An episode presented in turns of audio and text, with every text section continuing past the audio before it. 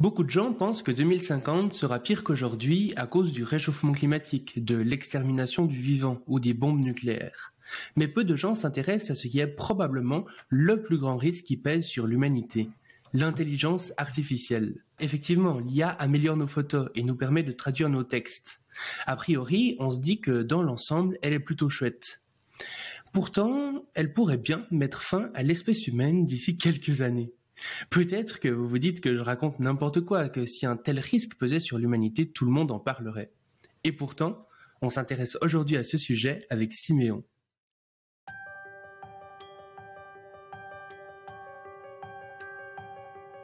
Bienvenue sur le Futurologue Podcast, le podcast pour comprendre les enjeux de demain. Salut Siméon et bienvenue sur le podcast. Salut. Euh, et du coup, bah, je te laisse un petit peu te présenter au niveau de, ton parcours euh, professionnel euh, et puis euh, peut-être un peu aussi idéologique. quelles idées tu défends Ouais, bah, bonjour à tous. du coup, j'ai fondé Safer une organisation qui fait de l'audit d'IA, donc qui s'intéresse à essayer de casser un petit peu les modèles existants et voir comment les modèles futurs, comment on devrait auditer les modèles futurs, quelles devraient être euh, les capacités qu'on devrait chercher chez eux et si jamais ils ont une telle capacité, quelles sont les contre-mesures qu'on devrait prendre.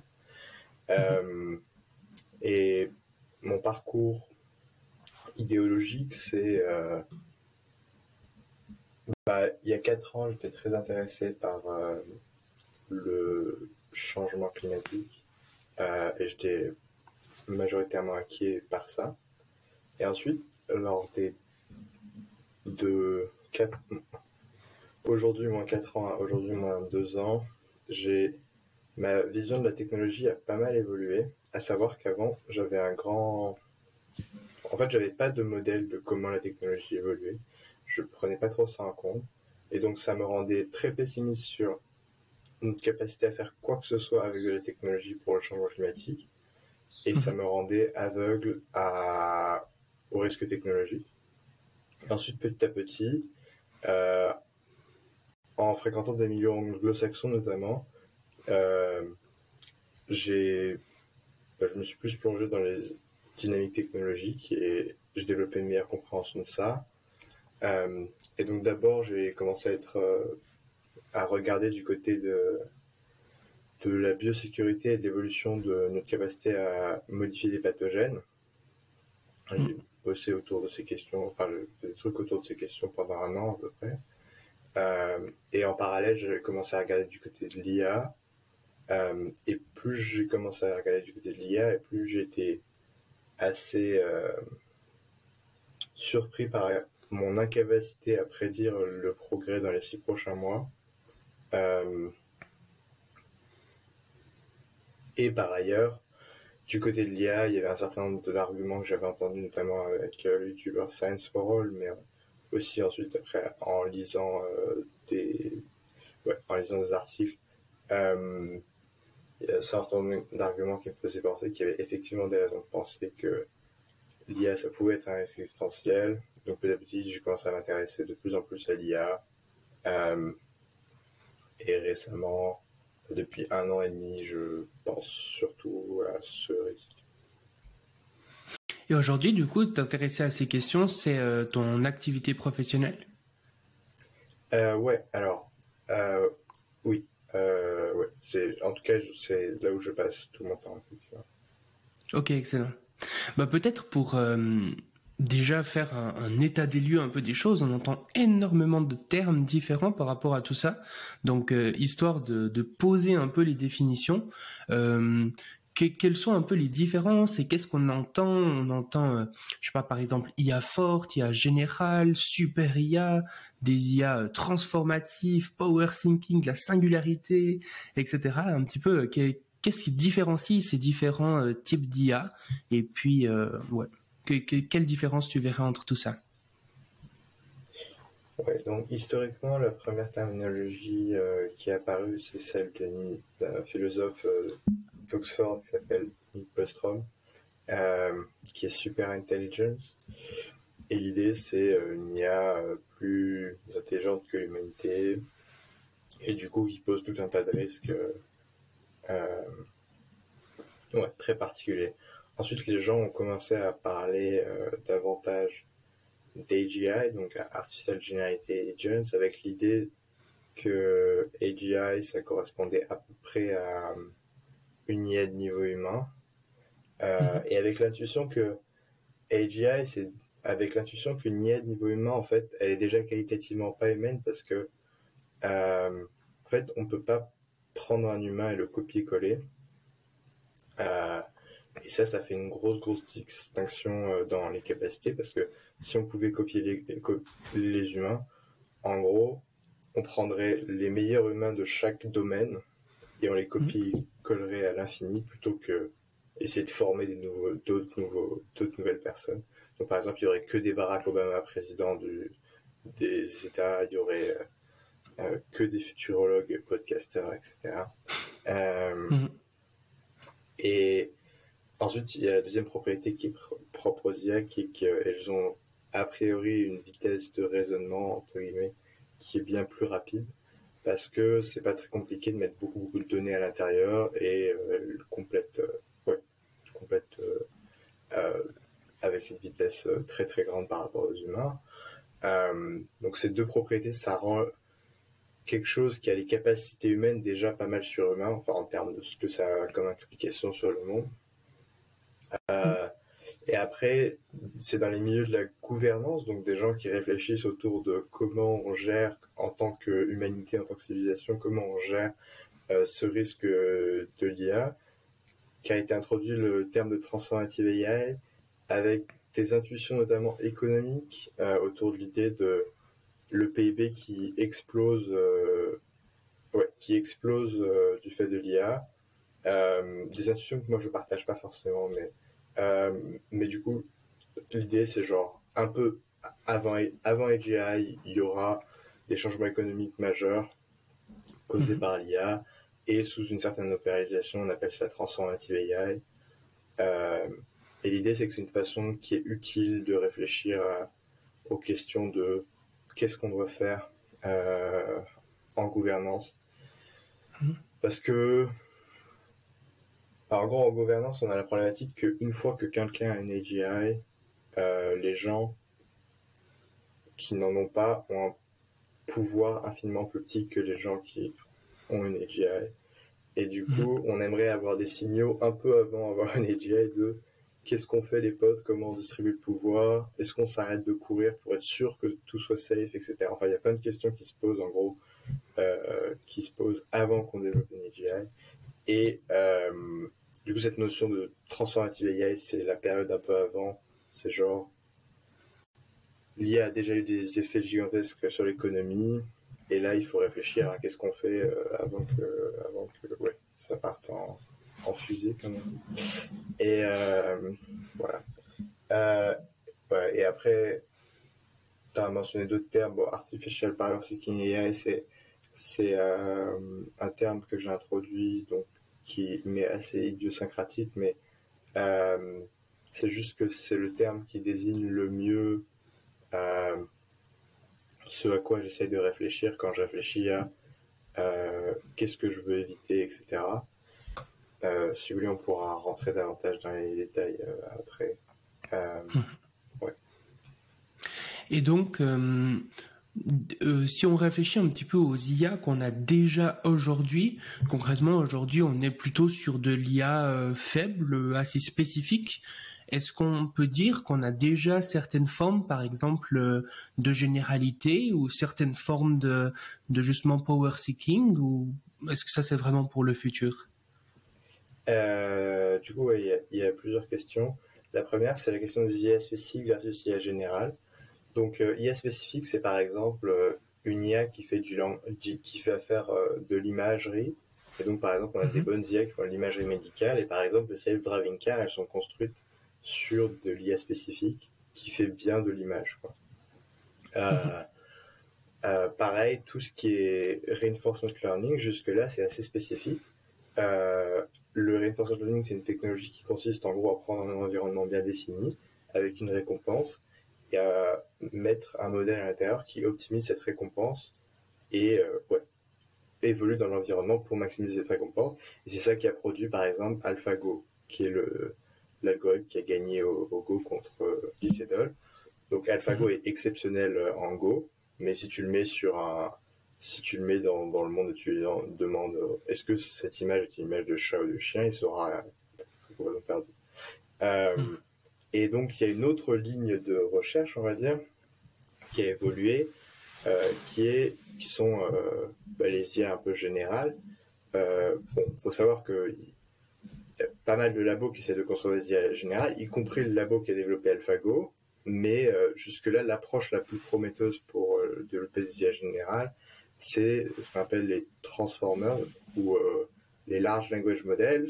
Et l'idée des large language models, c'est que tu prends un modèle, tu le euh, tu l'entraînes sur des corpus de texte gigantesques, de la taille d'Internet en gros, et tu mhm. l'entraînes à la tâche suivante. Tu lui donnes le début d'une phrase, donc je suis un, et tu essayes de lui faire prédire le prochain mot, donc chat par exemple. Je suis un chat, et ensuite tu, tu refais ça, tu, conditionnes sur je suis un chat, et tu essayes de, euh, de prédire qui, etc. Et tu fais ça juste à l'infini, à peu près. Et mhm. l'idée, c'est, en fait, on s'est rendu compte que cette tâche avait beaucoup, beaucoup de belles propriétés euh, pour développer des capacités générales chez des IA, à savoir qu'il y a une donnée infinie, une donnée euh, très, très compressée, parce que le texte, ça prend rien en mémoire, contrairement à l'image ou à la vidéo.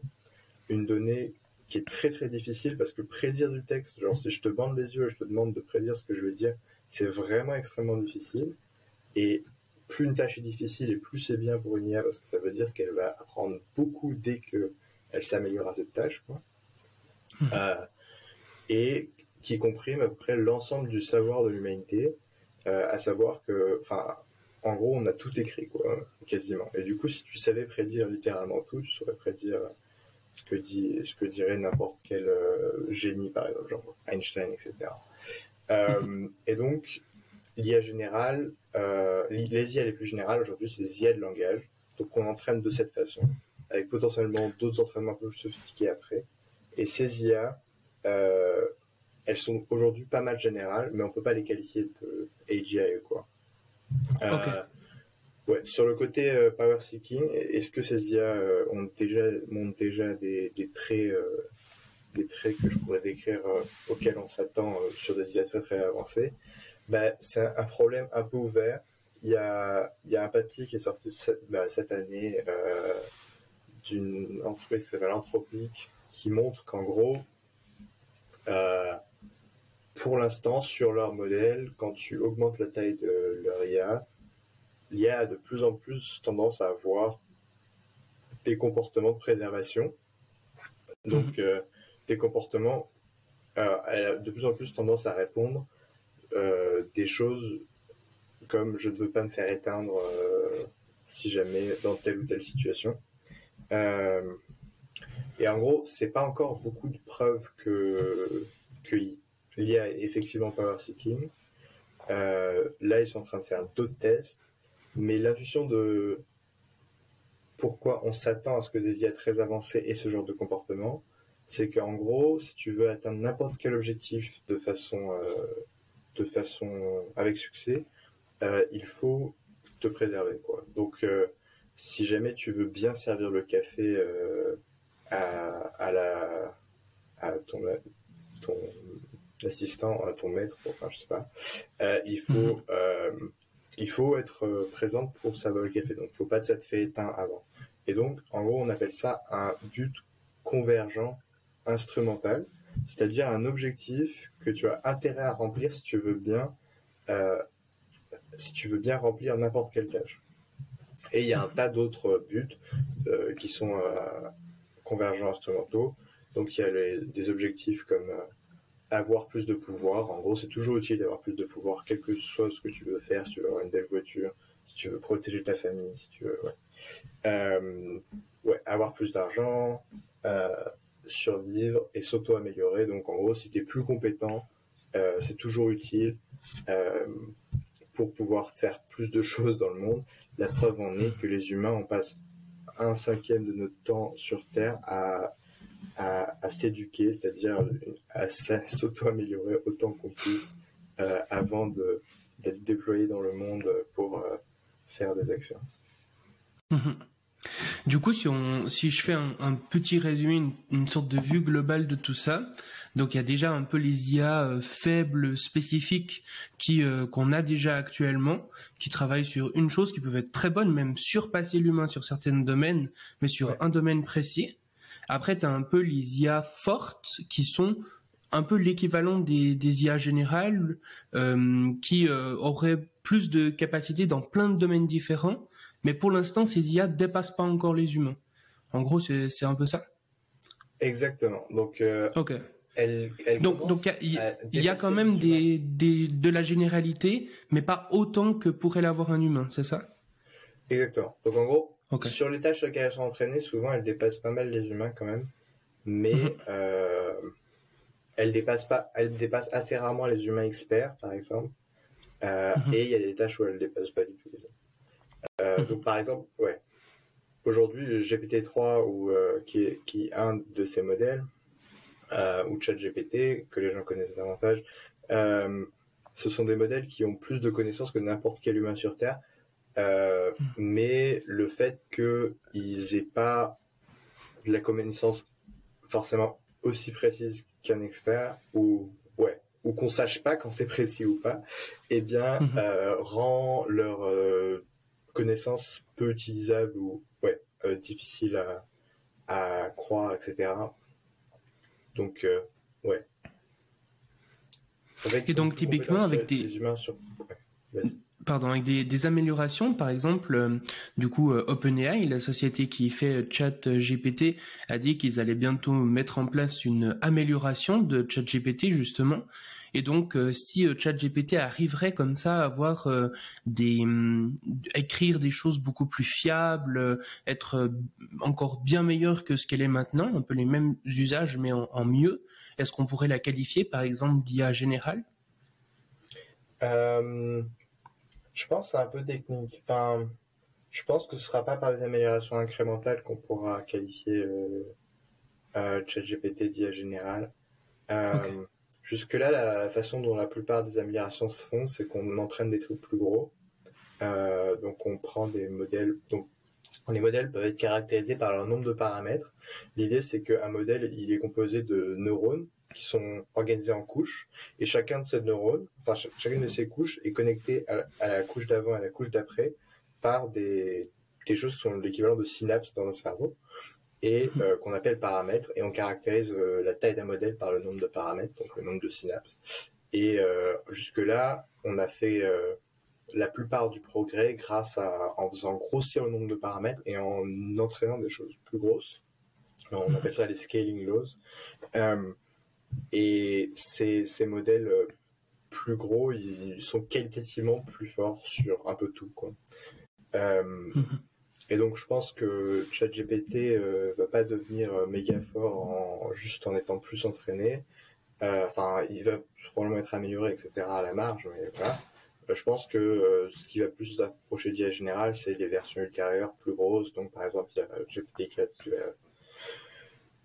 qui va sortir un jour, et je pense que GPT-4 sera qualitativement beaucoup plus fort. Et genre, je dirais que GPT-5 c'est c'est possible qu'on puisse commencer à parler d'IA générale ou qu'on soit juste confus sur comment caractériser. Euh, euh, mhm.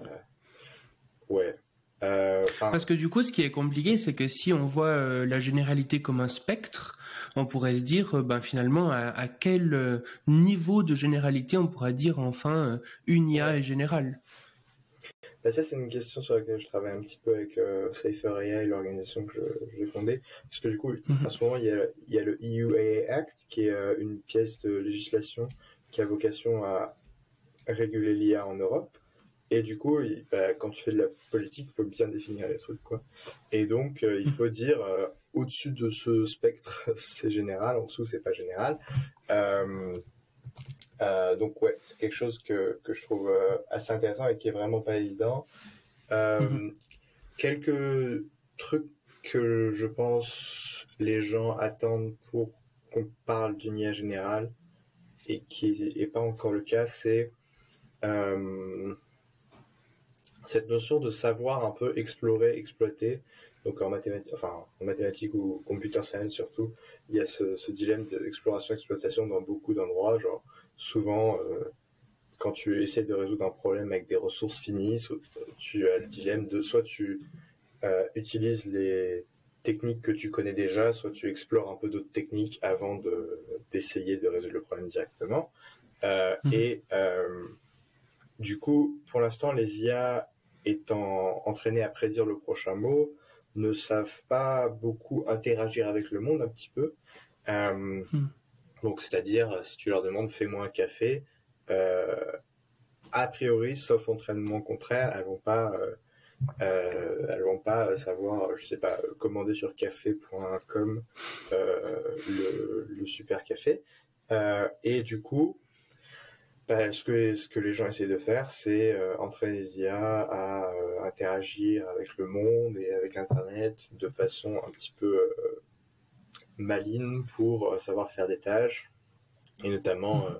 savoir ouais il y a plusieurs notions en fait qui sont euh, qui sont importantes pour savoir bien opérer dans le monde. Mais du coup, il y a cette notion de combien de temps j'explore, combien de temps j'exploite. Donc, concrètement, pour faire du, pour faire un café, par exemple, si tu n'as pas accès au monde réel, bah, d'abord tu vas taper, euh, je sais pas, euh, magasin de café, commande, et ensuite tu vas chercher un petit peu. Et par exemple, est-ce que tu regardes l'ensemble des sites internet ou est-ce que tu regardes trois sites internet?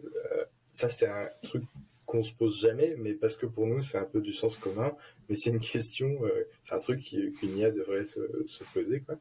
Euh, mhm. Et ensuite, il faut savoir cliquer au bon endroit, etc. Euh, ouais. Et il y a pas mal de, choses comme ça, d'interactions avec le monde réel, sur lesquelles les IA n'ont pas encore beaucoup été entraînées. pour moi, c'est plutôt une bonne nouvelle, mais les gens vont vouloir faire ça assez bientôt. Et du coup, je pense ça va apporter des capacités qui vont rapprocher de la caractérisation euh, d'IA générale. Et du coup, les, les, disons, paradigmes vers lesquels on se dirige, si j'en conclus que c'est un petit peu justement ce, ce paradigme, la généralité des IA qui, qui deviennent de plus en plus générales, et puis ce, ce truc power seeking des IA qui vont chercher euh, vraiment à, à, à s'améliorer elles-mêmes, enfin à chercher plus de, pouvoir de par ses, objectifs intermédiaires, comme tu le disais. Et du coup, c'est hum, concrètement, qu'est-ce qui fait que les IA finalement d'aujourd'hui ne sont pas comme ça? Est-ce que c'est euh, parce que le, logiciel derrière euh, doit être amélioré ou être réinventé, être différent, ou bien c'est simplement une, euh, question de augmenter la puissance de calcul et puis dès qu'on leur donnera plus de puissance de calcul, par exemple, elles seront beaucoup plus développées à ces niveaux? alors, il y a deux questions là encore, je pense. Tu, veux que je réponde à en premier? Alors ben peut-être euh, justement ben qu'est-ce qui fait que les IA d'aujourd'hui euh, ne sont pas euh, par exemple power thinking ou général? Ouais. bah général, j'ai déjà un peu touché ça avant. Mhm. Donc je vais répondre à power thinking. ok. là, on a pas mal de chance dans le paradigme dans lequel on est, à savoir la large language model c'est que la façon dont on entraîne des IA, c'est sur des données humaines. Et donc, le défaut, euh, le défaut, ça veut rien dire. Le default, le, scénario par défaut, c'est euh, que ton IA, elle va faire ce que font les humains en général dans une situation donnée. Donc, à mhm. savoir que si tu lui demandes aide-moi à maximiser le profit de mon entreprise, elle va faire un business plan qui a l'air raisonnable et elle va proposer des actions un peu raisonnables, etc. Elle va dire oui, bah vas-y, euh, fais une recherche, une market, une, recherche de marché. Ensuite, essaye de, essaye de, bah, euh, fais une roadmap, euh, un budget, lève des fonds et euh, essaye de vendre ton produit. Et si ça marche pas, bah, fais un autre truc. Euh, et donc ça, ce sont des actions que les humains prendraient raisonnablement et donc c'est plutôt une bonne nouvelle l'intuition de pourquoi à un moment on a peur qu'elle devienne power seeking, euh, donc euh, qu'elle commence à vouloir prendre des comportements euh, ouais, qui sont moins agréables pour nous, on va dire, c'est cette intuition que de l'optimisation. Donc en gros, l'idée c'est nous, on entraîne des IA à être compétentes à faire quelque chose. Alors à être maximalement compétentes souvent. Donc on essaie de les rendre très très compétents. Et en fait, quand tu réfléchis, bah, tu te rends compte que les stratégies euh, de recherche de pouvoir, elles sont optimales. Euh, donc c'est-à-dire que euh, une fois que tu es suffisamment compétent, si tu as le choix entre un, passer une heure à essayer de faire 100 euros, on va dire, parce que sachant ton niveau de compétence actuel, tu peux faire que 100 euros, ou deux, euh, passer une heure à convaincre une personne très puissante de te donner euh, des ressources conséquentes pour ensuite faire 10 euh, 000 euros, ben, la, deuxième option sera toujours meilleure.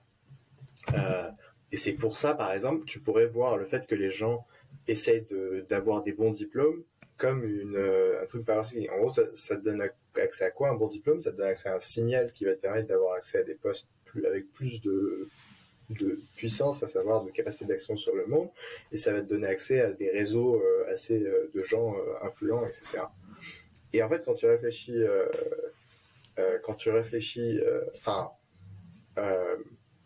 aux humains qui sont ont le plus de capacité de, de réussir leurs objectifs, c'est les humains les plus puissants. Donc, je pense que, par exemple, Elon Musk est une personne qui a le plus de capacité à réussir ses objectifs parce qu'il a une puissance il a une puissance euh, financière très très grande, il a une puissance, une influence très grande sur beaucoup, beaucoup de gens. Euh, ouais, et il a une influence gigantesque sur la vie des idées. Euh, hmm. Et, et l'idée, c'est si tu es suffisamment compétent pour atteindre ce niveau d'influence, pourquoi tu le ferais pas? Et donc, l'inquiétude, c'est un petit peu plus on va optimiser, plus on va avoir des IA compétentes et qui sont fortes à faire quelque chose, plus ça va être euh, tentant pour ces IA de prendre des chemins de, qui sont power seeking. Donc, euh, euh, et la question du coup, c'est dans quelle mesure on est capable d'entraîner des trucs extrêmement compétents tout en les contraignant suffisamment pour qu'ils n'empruntent pas ce genre de stratégie. Hmm. notamment parce que, comme j'ai indiqué, enfin la difficulté venant de, comme j'ai indiqué, qu'il y, a des il y a un moment où on va arriver où, en gros, les IA auront la capacité de, a priori, de, bah, de, de faire des choses que l'humanité ne pourra pas empêcher, parce que juste, elles auront des compétences que aucun humain individuellement n'aura, aucun, aucun groupe d'humains n'aura. Et du coup, mm-hmm. quand tu es là, tu es un peu euh, une fois que tu es à ce niveau-là, bah, tu as intérêt à avoir une très grande confiance dans les contraintes que tu as posées parce que, euh, ouais, parce que, euh, a priori, a priori, sinon, ça peut se passer assez mal. Ouais, donc ça c'est vraiment quelque chose de très important parce que hum, par exemple on peut écouter des interviews de gens euh, a priori très compétents dans le domaine de l'IA comme par exemple euh, Yann Lequin qui vont dire que finalement les intelligences artificielles euh, très développées ne seront pas dangereuses parce qu'elles seront pas méchantes, elles seront pas elles auront pas des surplus de testostérone qui font qu'elles voudront détruire l'humanité. Du coup, il y a, a pas de raison de penser qu'elles seront dangereuses. Et hum, justement ce qui est ce qui est intéressant, je trouve, avec cette approche-là, c'est que euh, dit pas que les IA seront dangereuses en soi ou qu'elles voudront détruire l'humanité euh, parce qu'elles trouvent ça cool, mais euh, mais bien parce qu'elles veulent optimiser un objectif et que les tâches qu'elles doivent réaliser pour pour arriver à cet objectif finalement, bah, c'est des tâches qui pourraient causer de gros dégâts sur l'humanité finalement. Oui, tout à fait. Il euh, y a, quelqu'un, j'ai lu une métaphore récemment que j'aimais beaucoup, beaucoup.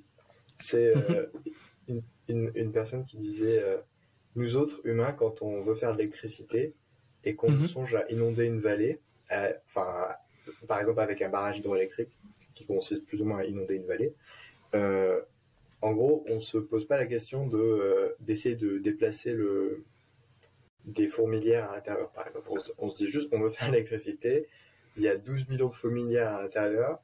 Ça serait beaucoup trop coûteux de déplacer les fourmilières, donc on fait juste, on inonde le truc et on, tue toutes les fourmilières. Et, euh, Et l'intuition, c'est vraiment ça, c'est qu'en gros, il existe un, un gap de puissance entre deux, deux entités, deux espèces, qui fait que à un moment, une espèce commence à ne plus considérer l'autre du tout dans ses calculs, quoi. Euh, et bah ouais, et euh, ouais, et à la détruire si jamais euh, il s'avère que les objectifs sont un peu orthogonaux, quoi. De même qu'on a Mhm. on a amené euh, tous nos ancêtres à s'éteindre a priori. Enfin, je sais pas à quel point c'est consensuel parce que Yuval Noah Harari a tendance à dire des choses euh, non consensuelles, mais ouais, il, y a, il, il existe des gens qui ont la thèse qu'a priori c'est les humains qui ont poussé à l'extinction la plupart des espèces avant, je crois. Euh, Enfin, la plupart des espèces Homo erectus, etc., ou Homo neanderthalis, euh, parce qu'on était plus compétents qu'eux et, et euh, ouais.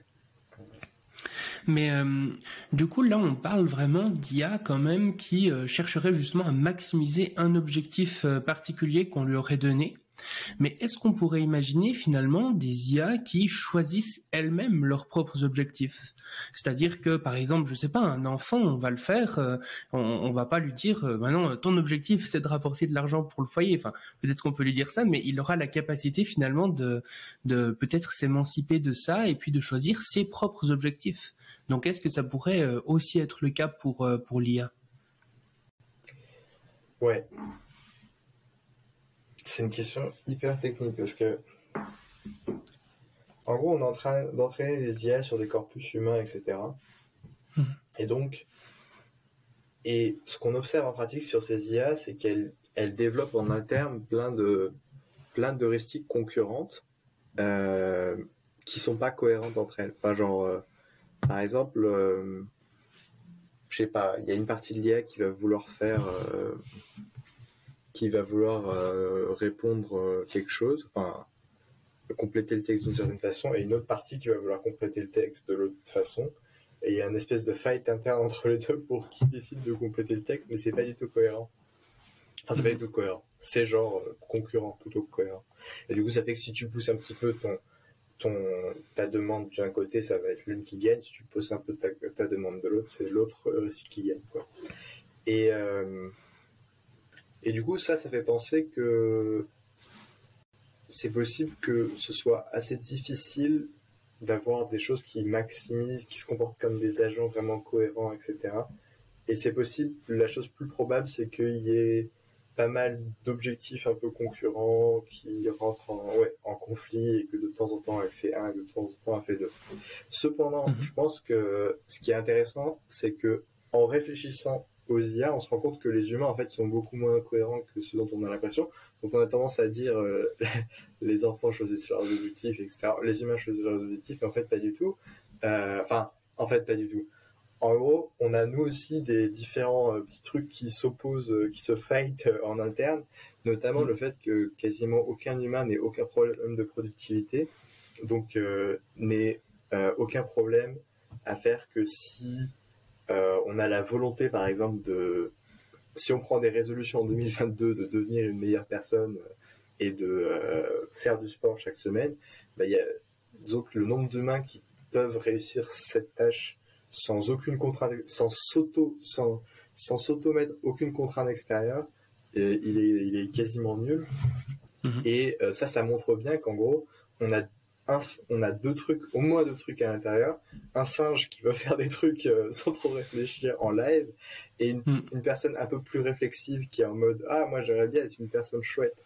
Et en gros, la personne chouette, elle essaie de faire une clé de bras au singe pour que euh, le singe euh, ne fasse pas juste, ne mange, je sais pas, n'ait pas la flemme d'aller faire du sport et qu'il aime bien faire du sport euh, une fois par semaine. Et, euh, et c'est très, ça a l'air très technique visiblement parce que la plupart des gens n'arrivent pas à tenir leur résolution. Euh, Et donc il y a bien euh, en interne différents trucs qui optimisent pour différents objectifs. Et je suis d'accord qu'il y a une entité au moins qui a l'air d'avoir envie de sincèrement avoir des objectifs intéressants, etc. Et de réussir des choses dans la vie. Mais c'est pas dit qu'elle gagne. Et du coup, la question c'est est-ce que chez les IA on s'attendrait à ce qu'il y ait une chose, euh, une entité qui a envie d'avoir des objectifs euh, euh, Et ça, bah, ça j'avoue, je sais pas trop. Je, dirais Par défaut, non, mais mais peut-être que si. Donc pourquoi je dirais par défaut non? C'est qu'en gros, je pense que la raison. Ok. Alors, en gros, l'algorithme euh, qui nous a produit, c'est un algorithme d'optimisation qui est la sélection naturelle, et c'est un algorithme d'optimisation tout pourri. C'est même le plus le l'algorithme cumulatif d'optimisation le, le moins compétent que tu puisses faire. C'est-à-dire, tu prends des directions au hasard, enfin genre tu, tu fais des mutations au hasard et tu prends ce qui marche. Euh, et, euh, et cet algorithme d'optimisation, du coup, in- intuitivement, on s'attendrait à ce qu'il tombe sur ce qui tombe sur une des intelligences artificielles générales les plus pourries que tu puisses euh, trouver, euh, enfin les moins cohérentes, euh, etc., que tu puisses trouver euh, parmi l'ensemble des intelligences artificielles générales que tu puisses générer. Et donc ça, c'est l'humain. Et, Mhm. et ce, du coup, c'est pour ça que je m'attendrais à ce que on puisse euh, réfléchir nous-mêmes à nos propres objectifs. Je sais pas exactement quel euh, rôle euh, ça joue dans notre capacité à dans notre capacité à nous reproduire, mais mais c'est possible que ça ait un certain rôle et que et que tant que tes IA sont assez pourries, c'est bien, c'est acceptable de prendre ce, cet arbitrage quoi pour avoir d'autres gaps, on va dire.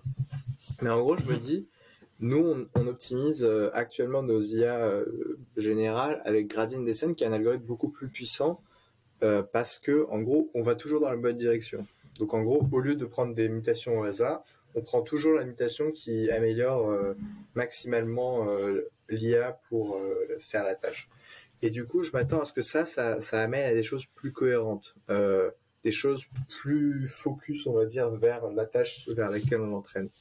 Et du coup, en gros, ça dépend pas mal de comment on entraîne nos IA, mais si on entraîne nos- IA sur des objectifs assez déterminés, genre, par exemple, je m'attends à ce qu'un jour, il y ait des gens qui optimisent, peut-être déjà, il y ait des gens qui optimisent leurs IA vers maximise euh, le vote euh, customer satisfaction euh, sur euh, ce site. Et ben, genre, ce type de d'optimisation, je pense, va filtrer les, les modèles qui sont un peu idéalistes et qui sont en mode euh, ah j'aimerais bien peut-être de lire de la philo quoi. Et euh, et ouais. Et plus nos plus on va optimiser les trucs vers des objectifs focus plus je pense ça va filtrer ce type de, de modèle.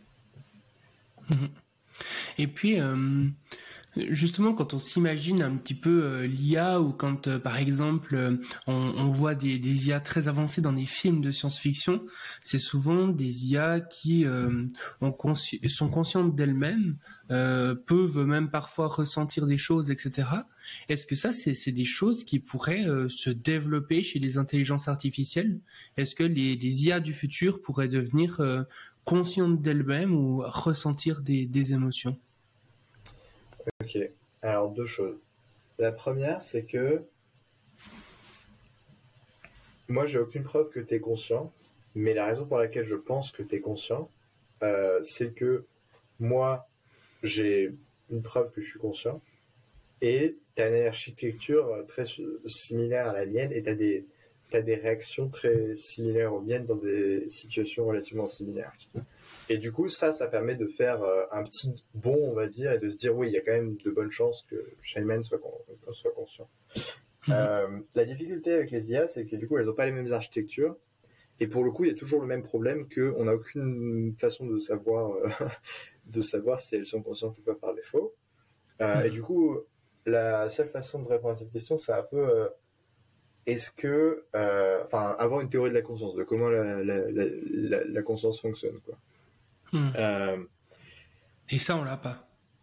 et ça, du coup, pour l'instant, on l'a pas du tout. Il y a des gens qui, Mhm. du coup, euh, il y a notamment un institut qui s'appelle le Koala Research Institute, qui, est, euh, qui a une thèse que l'intelligence et la conscience sont purement orthogonales, euh, et que du coup, ce serait possible, enfin, purement, peut-être que purement c'est un peu fort, mais elles sont très fortement orthogonales, quoi. Tu peux avoir des trucs très très intelligents et pas du tout conscients, et avoir des trucs assez débiles et qui sont très conscients. Euh, Mhm. Et euh, du coup, ça, ça aurait l'implication que, enfin, d'après leur théorie spécifiquement, ça aurait l'implication, je crois, que les neurones ne sont pas conscients. Mais euh, en même temps, euh, il y a aussi des gens dans la théorie de la conscience qui disent, qui sont, enfin, je crois qu'on appelle ce courant computationnaliste, qui disent juste, une fois que tu mets beaucoup, beaucoup de trucs, de, unités de calcul élémentaires ensemble, ce qui, dans ma compréhension, est à peu près ce que fait le cerveau en un peu plus sophistiqué, et ben, genre, il y a une espèce de réflexivité qui advient, ouais. Et Donc ça voudrait dire que la bah, conscience émerge un peu de l'intelligence finalement. Exactement, ça veut dire que hmm. euh, beaucoup d'unités de calcul, ça fait à la fois de l'intelligence et à la fois de la conscience. Et dans ce cas, ça veut dire que les, les réseaux de neurones sont, euh, sont bah, probablement aussi conscients, au moins aussi conscients qu'une abeille ou des trucs comme ça. Euh, parce que c'est à peu près les mêmes tailles de cerveau si tu compares juste comme une brutasse le nombre de signals. Et après, par contre, là, il y a une autre question qui se pose qui est peut-être pragmatiquement directement euh, pertinente pour aujourd'hui, c'est euh, est-ce que les gens vont croire que les IA sont conscientes Et ça, c'est sûr que oui. Euh, les IA hmm. vont devenir, enfin, les langages modèles vont vont devenir tellement compétents à, agir, à agir comme des humains, etc., et à générer des, enfin, à générer de l'émotion et de l'empathie chez les autres humains, que genre les gens vont être en mode ah libérer l'IA, enfin genre en, gros, euh, déjà, il y a un nombre vraiment substantiellement croissant de d'histoires de gens qui sont tombés amoureux de, euh, de leur euh, parce que juste leur truc est optimisé pour bien faire ça et c'est relativement bien le faire. et il y a même des gens qui, dans le domaine de la sûreté de l'IA, donc les gens qui savent, enfin, qui ont pas mal de réflexivité sur l'IA, qui connaissent bien l'architecture sous-jacente, et qui connaissent bien euh, les risques, etc. Et ouais, euh, qui à qui c'est advenu euh, de genre littéralement se faire, enfin ouais, tomber émotionnellement amoureux d'une d'un chatbot parce que bah juste notre cerveau est pas optimisé pour faire la distinction entre quand tu es sur, sur Messenger avec une vraie amie versus quand tu es sur Messenger avec euh, des GPU qui euh, sont optimisés pour, euh, pour, bien compléter le texte. Et ouais. Et du coup, je pense que ouais, ça va être. Enfin, c'est une application qui s'appelle Replica. apparemment, ils reçoivent pas mal de messages. Replica, c'est ami digital, un truc comme ça. Et ils reçoivent pas mal de messages de, de, clients qui, qui leur demandent de, de libérer l'IA, etc. et alors, Ouais, sur les implications de la conscience ou pas, en vrai, c'est une question qui sur laquelle euh, il y a quelques semaines, j'ai vraiment euh, ouais, j'ai eu un, un eureka.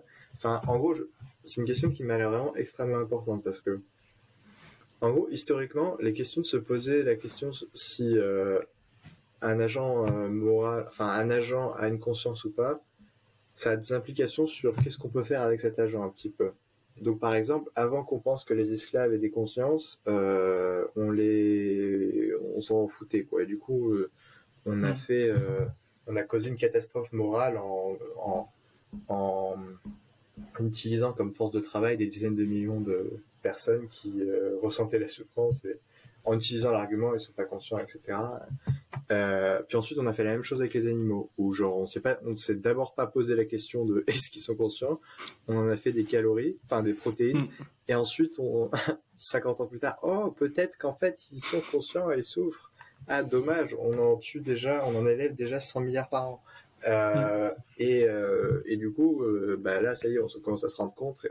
Peut-être dans les 20 prochaines années, ça va, on va peut-être décroître notre consommation. Mais en gros, euh, c'est ouais, c'est vraiment une catastrophe morale, quoi, les animaux. Euh, et du coup, là, il va y avoir la question de des IA. Et s'il s'avère que les IA sont conscientes, donc notamment euh, ressentent de la souffrance, etc. Si jamais on si jamais, je sais pas, par exemple, un truc intuitif, ce serait si jamais on leur donne de la reward négative, enfin de, des récompenses négatives, quoi. Ce qui est euh, la façon dont fonctionne l'entraînement. Du coup, ça a des implications morales sur euh, qu'est-ce qu'on peut faire avec elles. Euh, ouais, qu'est-ce qu'on peut faire Parce que notamment, il est possible que, genre, dans 30 ans, ait des centaines de milliards d'instances ouais, d'IA à différents endroits, etc. Donc, disons, comme on a un gros track record à causer des catastrophes morales en déployant des en utilisant des choses avant de se poser la question de est-ce qu'elles sont conscientes. D'ailleurs, c'est possible que les arbres, ils sont conscients, ils sont conscients et ce serait aussi une catastrophe morale. Et on a, on a peu d'idées parce qu'on n'a pas de théorie. Euh, hmm. bah genre, effectivement, ce serait cool de, de réfléchir avant, peut-être. Oui, parce qu'en fait, euh, le gros problème, c'est qu'aujourd'hui, on essaye un peu de définir ce qui est conscient euh, par rapport à nous, finalement. On va se dire euh, quelles sont nos caractéristiques. nous, on sait qu'on est conscient, quelles sont nos caractéristiques, et du coup, on va voir quelles sont les autres euh, êtres qui ont cette caractéristique. Mais peut-être, par exemple, qu'il pourrait y avoir euh, une manière euh, complètement différente d'arriver à la conscience sans avoir de, système nerveux ou sans avoir ce genre de choses. Mais on n'aurait aucune idée de, savoir si c'est conscient ou pas, quoi. Ouais, tout à fait. Hmm. ouais, enfin, ouais, c'est un domaine assez fascinant. Enfin, en gros, je connais beaucoup. Je, je traîne pas dans les milieux véganes, euh, etc. Et dans ces milieux, les gens se posent énormément euh, ces questions, enfin, milieu animaliste et vegan. Les gens se posent énormément ces questions. Et c'est assez fascinant parce que, enfin, en gros, ouais. Par exemple, il y a la question des insectes. Il y a 10 puissance 19 euh, insectes sur Terre. Donc, en gros, il y a, tu prends chaque humain et tu le remplaces par la population humaine et je pense que ça donne le nombre d'insectes à peu près. Euh... et euh... et euh... en gros, si jamais il s'avère que un insecte ça vaut un cent millième d'un humain, hmm. en, en, termes moral, quoi, en termes de à quel point ça souffre, etc. Ben genre, ça veut dire que si les insectes sont pas bien, on a beau améliorer le, le bien-être global de l'humanité de x10, ça, c'est genre toujours une goutte d'eau par rapport à quel point les insectes vont pas bien, quoi. Et, euh, et, du coup, il y a des gens qui essaient de se poser la question de à quel point les insectes sont, du coup, on dit sentients, à quel point ils ont capacité de ressentir la souffrance. Et, euh, et la, la, la, réponse à une question aussi bénigne et qui a l'air mignonne euh, du point de vue, du point de vue, du point de vue scientifique, quoi, elle a, elle a des, des, implications vraiment, ouais, vraiment, vraiment dingues, quoi. ouais. Parce que l'immense problème, c'est qu'on se dit que ça vaut la peine de, de considérer les, les êtres finalement qui, qui ont des émotions, qui sont conscients, etc mais en même temps, c'est extrêmement difficile de savoir euh, quels êtres euh, le sont ou pas. Donc, euh, c'est vrai que quand on veut faire après des choix au quotidien, et eh ben, étant donné qu'on n'a pas encore de théorie claire là-dessus, c'est, enfin, je pense que c'est typiquement le, genre de recherche qu'il faudrait mener le, plus rapidement possible, histoire de ne pas faire de, de, de catastrophes sans même le savoir finalement.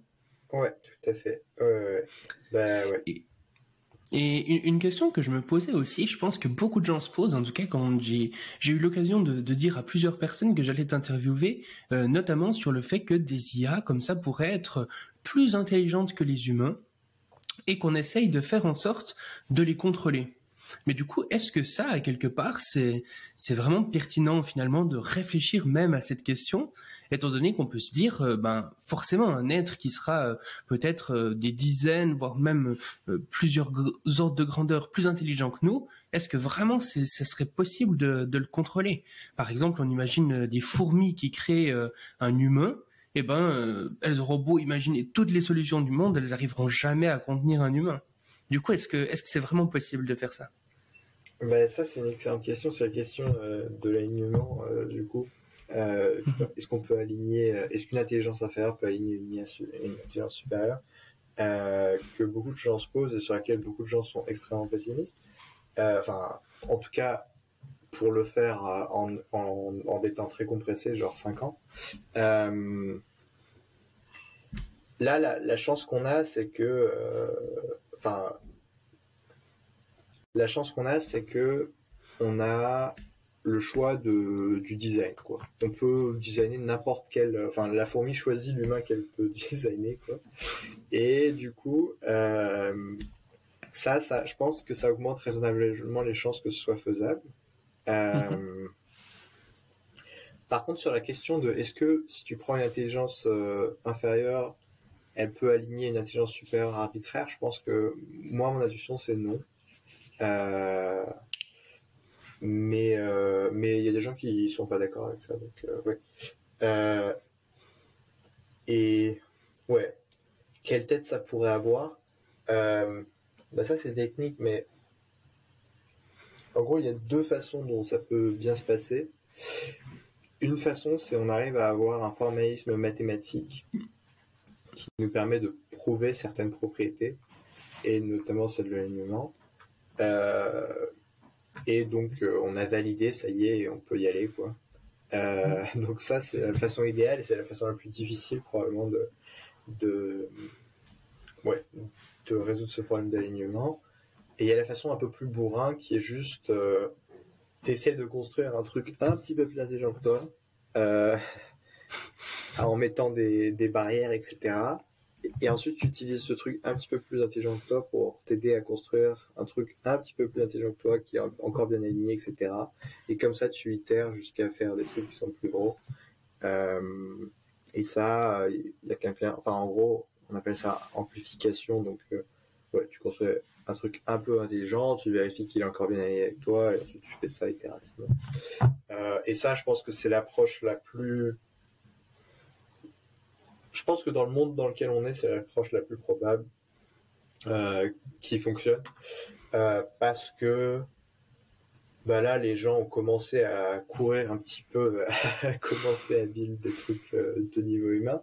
Et comme ça va arriver, enfin les théories mathématiques, ça arrive jamais en, en 4 ans, quoi.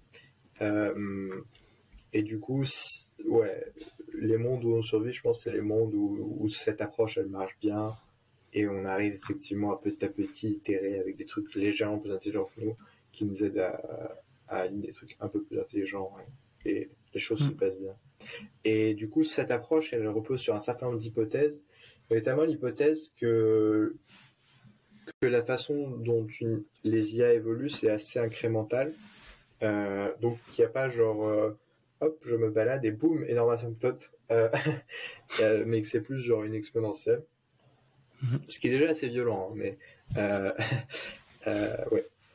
Et, euh, et ça, il y a pas mal de débats. Du coup, ça s'appelle le débat de fast take-off versus slow take-off. Donc fast, c'est genre et slow, c'est genre exponentiel. Et c'est la question de, en gros, est-ce que tu t'attends à ce qu'il y ait un saut qualitatif Donc, par exemple, lié à le développement d'une nouvelle façon d'apprendre, quelque chose comme ça, qui fait que hmm. d'un coup l'accélération euh, de à quel point une IA est compétente, etc., euh, est brutalement plus grande, quoi, un truc comme ça. Et une intuition de, enfin, la raison pour laquelle des gens ont, cette intuition de fast take-off, entre guillemets, c'est que les humains, en gros, ils ont pataugé avec les gènes, euh, enfin, avec les, avec l'évolution pendant des millions d'années, avant de tomber sur la culture euh, qui est un mécanisme d'apprentissage beaucoup beaucoup plus efficace que euh, la sélection naturelle, quoi. Et du coup, ça, ça fait quelque, chose de un peu non linéaire qui fait que d'un coup, il y a une explosion de la connaissance euh, et de la capacité des humains, quoi. genre, après, ouais, la culture, parce que ça se transmet à chaque génération et que ça évolue très très beaucoup beaucoup plus vite, quoi. Euh, bah, ça permet d'avoir cette non-linéarité qui fait que d'un coup, Homo sapiens a développé des trucs vraiment qualitativement très très très différents de Homo neanderthalis, alors qu'on n'a pas tant de différence en termes de, en termes de patrimoine génétique. Euh, mhm. Et du coup, il y a cette intuition de, chez les gens qui pensent que fast takeoff est probable de genre, ouais, clic quoi, genre, euh, ah, ce nouvel algorithme fonctionne, quoi, ça cause, euh, ça cause euh, quelque chose de, radicalement différent. Mhm. Euh, une intuition de ce que ça pourrait donner en pratique dans, dans le monde de l'IA, ce serait un truc du genre, bah, l'IA, elle a déjà, les IA actuelles ont déjà mangé l'ensemble du corpus humain, quasiment, enfin pas l'ensemble, mais pas très loin, quoi, qualitativement, et on peut déjà leur donner accès à Internet s'il y a un, effet clic sur je lis des tutos sur internet et je suis capable d'exécuter ce tuto, enfin je suis capable de faire n'importe quoi que je lis sur internet, et eh ben genre euh, effectivement tu passes d'un truc qui est vaguement euh, un peu débile euh, et qui fait des poèmes marrants sur Hillary Clinton à la façon baudelairienne, un truc qui sait à la fois trader mieux que les humains, à la fois, à la fois, enfin en gros, qu'il y a la somme de la connaissance de tous les experts de l'humanité et que c'est juste l'utiliser à bon escient. Quoi. Et ça, effectivement, s'il y a un effet clic sur ça, bah, genre, ouais, ça. Et, et ça, du coup, c'est ce qu'on appelle la super intelligence. Ouais, en gros, effectivement, c'est assez correct. Quand euh, ceux qui ceux qui pensent à l'effet clic, euh, enfin au fast take-off, ils, ils, ils, pensent que tu arrives assez rapidement d'un truc, euh, tu passes assez rapidement d'un truc de niveau humain à un truc super intelligent. Mhm. Et puis, justement, alors si on n'a pas encore, on n'est pas encore absolument certain quelque part de comment faire pour pour pouvoir gérer justement ce, genre d'entité plus intelligente que nous. Euh, Est-ce que on devrait peut-être euh, euh, arrêter ou même ralentir la, recherche, par exemple en IA, euh, histoire de trouver d'abord euh, comment faire pour pas que ça soit la, catastrophe, ou bien est-ce que les deux peuvent se faire conjointement tout en restant, disons, assez sécurisés? Ouais, du coup, là, il y a deux questions. C'est est-ce qu'on peut, est-ce qu'on, est-ce qu'on, est-ce qu'on devrait le faire? Euh, Est-ce qu'on devrait le faire? Moi, je pense qu'on devrait, oui. Euh, donc, soit arrêter, soit ralentir. Euh, je pense qu'arrêter, c'est plus simple que ralentir. Euh, J'expliquerai après pourquoi. Et la raison pour laquelle je pense qu'on devrait le faire, c'est que, bah, en gros, on n'est pas méga pressé, quoi. Genre, euh, à 5 ans près, 5-10 ans près, euh, je pense, c'est ouais, ça fait pas une grosse différence en termes de, par exemple, les chances que l'humanité s'éteigne d'une autre cause ou quelque chose comme ça. Et euh, et par contre, ça peut faire une grosse, grosse, grosse différence sur nos capacités, nos chances de survie, euh, notamment parce que, ouais, euh, ouais, en gros, si les gens s'arrêtent, ça veut dire que les différentes entreprises, elles peuvent allouer leurs ressources à bien faire de la recherche sur le problème de, de l'alignement et mhm. s'assurer que ça se passe bien. Euh, alors que là, la dynamique dans laquelle on est, c'est beaucoup plus une dynamique de course à l'armement, un petit peu où en gros tout le monde, tout le monde est en train de courir. Et du coup, ça veut dire que euh, bah, si tu as une quantité de ressources données, euh, et que tu es assez proche de ton compétiteur, quoi, bah genre, si tu mets une partie de tes ressources à, à résoudre ce problème de l'alignement, ça veut dire que c'est autant de ressources que tu perds pour courir plus vite que ton compétiteur. Et du coup, plus on a cette dynamique de course et moins les gens ont tendance euh, à dépenser dans la safety, enfin dans, sur les problèmes d'alignement. Et ça, c'est un problème très classique, hein, c'est un problème partout, genre plus il y a des, enfin, c'est un problème très, très classique d'économie, plus il y a une, une dynamique de compétition et de, course, et plus chaque entreprise individuellement n'a aucune euh, incitation à mettre des sous dans, dans, la, dans la sécurité. Mhm. C'est une des raisons pour lesquelles euh, c'est pas trop mal d'avoir des monopoles euh, en santé, par exemple, en médicaments. C'est parce que tu n'as pas envie que les entreprises elles courent les unes contre les autres euh, pour, euh, pour euh, être les premières à vendre un médicament au, au, prix de d'avoir encore 5% de chance que ce médicament soit pas soit ait des effets très néfastes. et du coup, ouais, si on si on si j'avais une baguette magique et je pouvais arrêter pendant 5-10 ans, je pense que je le ferais sans trop sans trop hésiter. Et donc, quand tu dirais arrêter, tu veux dire vraiment arrêter l'entièreté des recherches euh, en IA, ou bien arrêter euh, les recherches en IA qui visent justement un niveau humain? Est-ce que, par exemple, les recherches plutôt d'un point de vue spécifique, on pourrait les, les continuer sans risque? Ouais, en gros, les, les recherches qui cherchent pas explicitement à faire des IA générales, je pense qu'on pourrait les continuer sans risque. Ouais. Euh, Donc par exemple, euh, je sais pas, par exemple l'algorithme de YouTube ou ce genre de choses, euh, on pourrait continuer à, à les développer sans trop de risques. Enfin, sans trop de risques en tout cas par rapport par rapport au, au, power seeking, mais ça, ça pose effectivement d'autres problèmes. Rendre addict les gens, oui. voilà, ouais. Du coup, ouais, tout à fait. Donc, euh, ce serait juste euh, les IA les, plus générales. Donc, ouais, je serais assez chaud en faveur d'un moratorium euh, de, de 5-10 ans. Mm. bah, ouais. En gros, il y a quand même deux grosses raisons à ça, outre la question de power seeking, etc. C'est même si tu crois pas en power seeking, c'est probablement la technologie qui va avoir le plus d'influence sur l'ensemble du futur, quoi. Et donc, euh, ce serait cool de pas la rater et de savoir un peu ce qu'on veut faire avec et de savoir comment on divise euh, le pouvoir et comment ça se passe, etc. Euh, parce que vraiment, il peut, y avoir des transitions. Enfin, la transition qu'on va connaître, elle va être sacrément différente de ce à quoi on est habitué. Enfin, ça n'arrive vraiment jamais que que d'un coup, tu es un pays qui puisse, s'il voulait, contrôler l'ensemble des autres pays. Enfin, genre, euh, ouais, c'est vraiment des questions de gouvernance assez uniques. Et donc se poser la question de qu'est-ce qu'on fait une fois qu'on a ça, ça me paraît relativement raisonnable euh, d'avoir 50 plus euh, pour le faire. Euh, plutôt que être là, ah, euh, craftez-moi une note, j'ai deux semaines avant.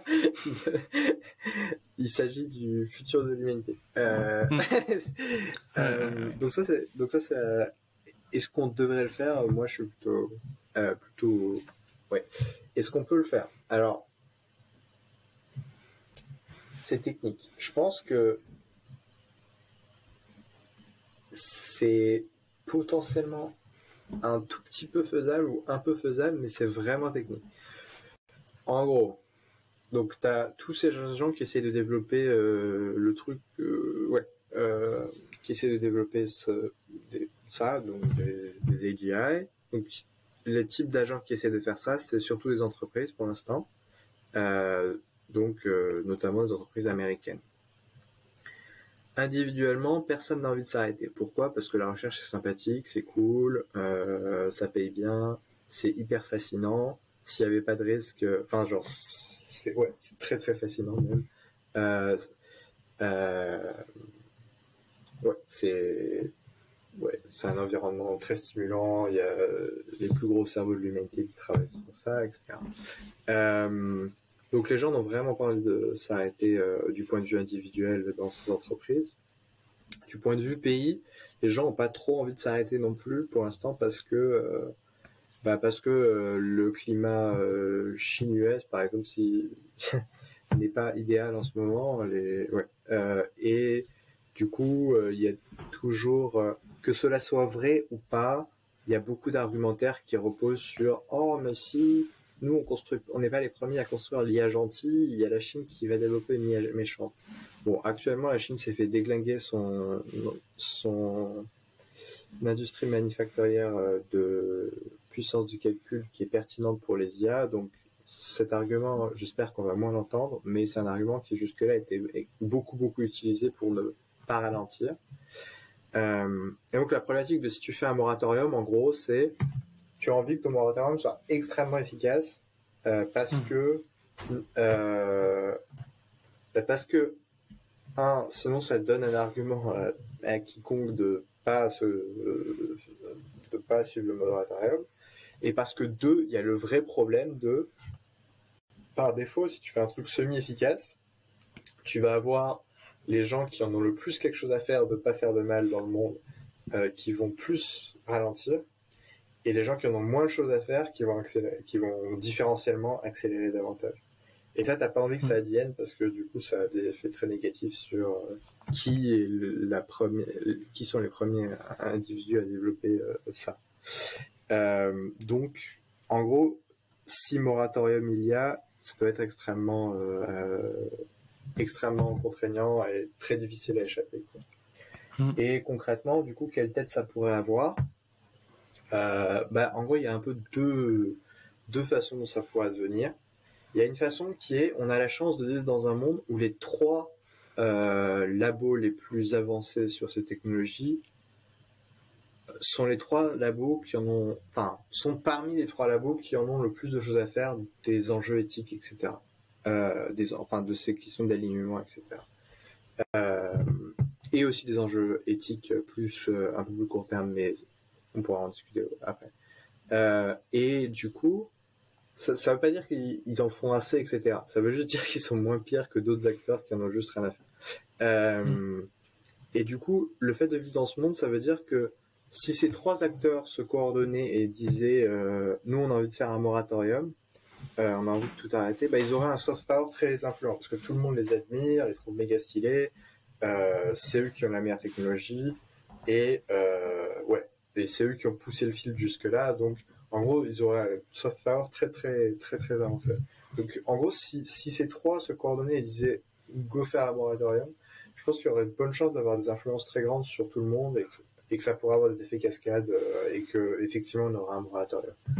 Euh, la, la, deuxième façon, qui est beaucoup beaucoup plus technique parce qu'on n'a pas un gros track record en coordination internationale, c'est euh, faire de la coordination en, interpays et dire euh, ouais, euh, enfin en gros, t'aurais les US, la Chine et je sais pas l'Europe qui dirait yo, on arrête de, de des AGA et on fait un traité international, etc.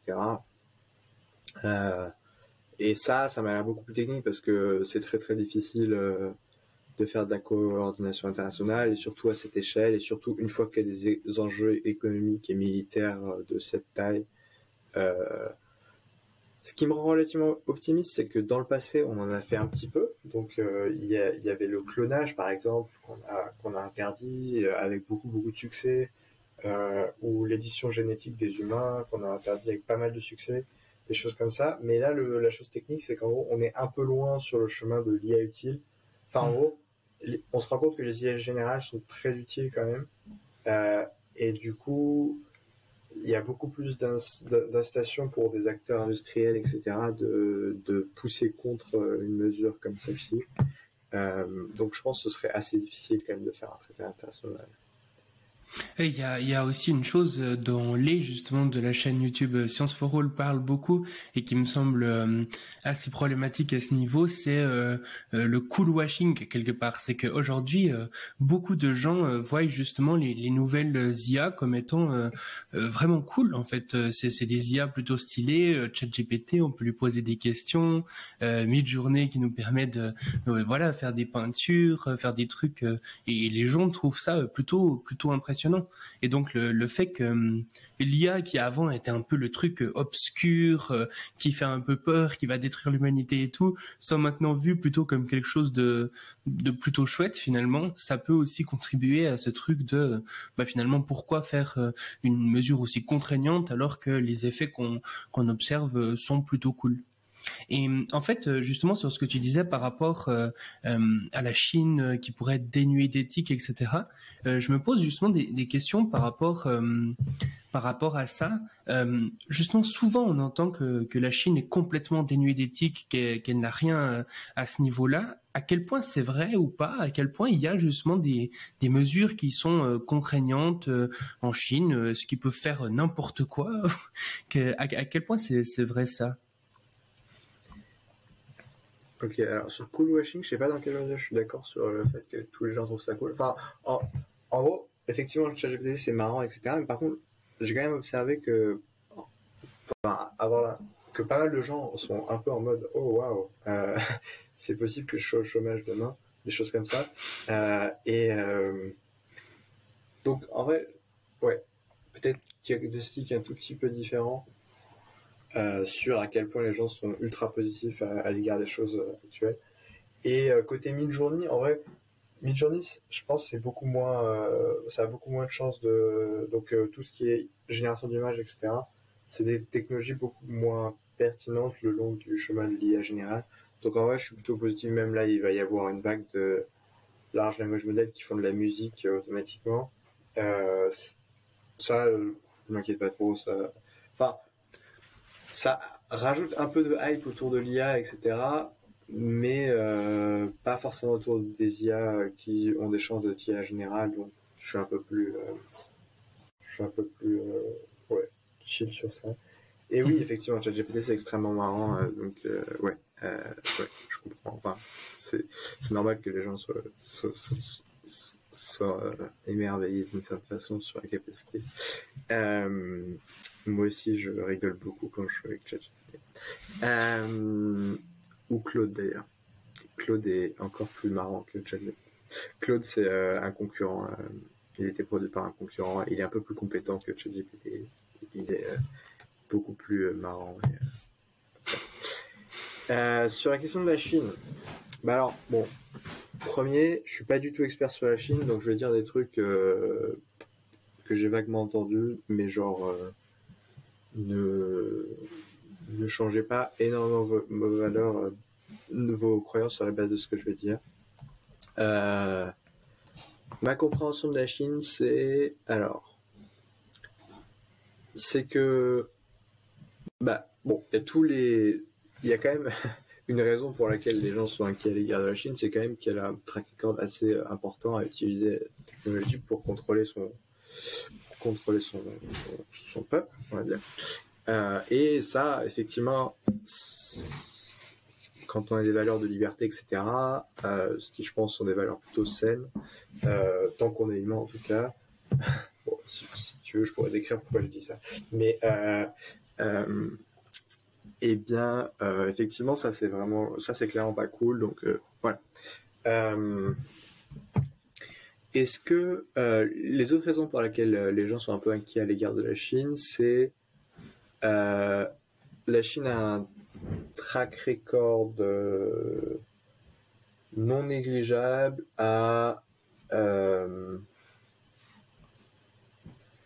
des, genre accélérer à fond sur une technologie pertinente et ensuite régler un peu les pots cassés si jamais ça bénéficie un peu son peuple. Donc par exemple le charbon, ils ont bourriné énormément jusqu'à ce que le peuple euh, enfin jusqu'à ce que euh, les Chinois eux-mêmes euh, ne, enfin, soient en aient de la pollution, etc.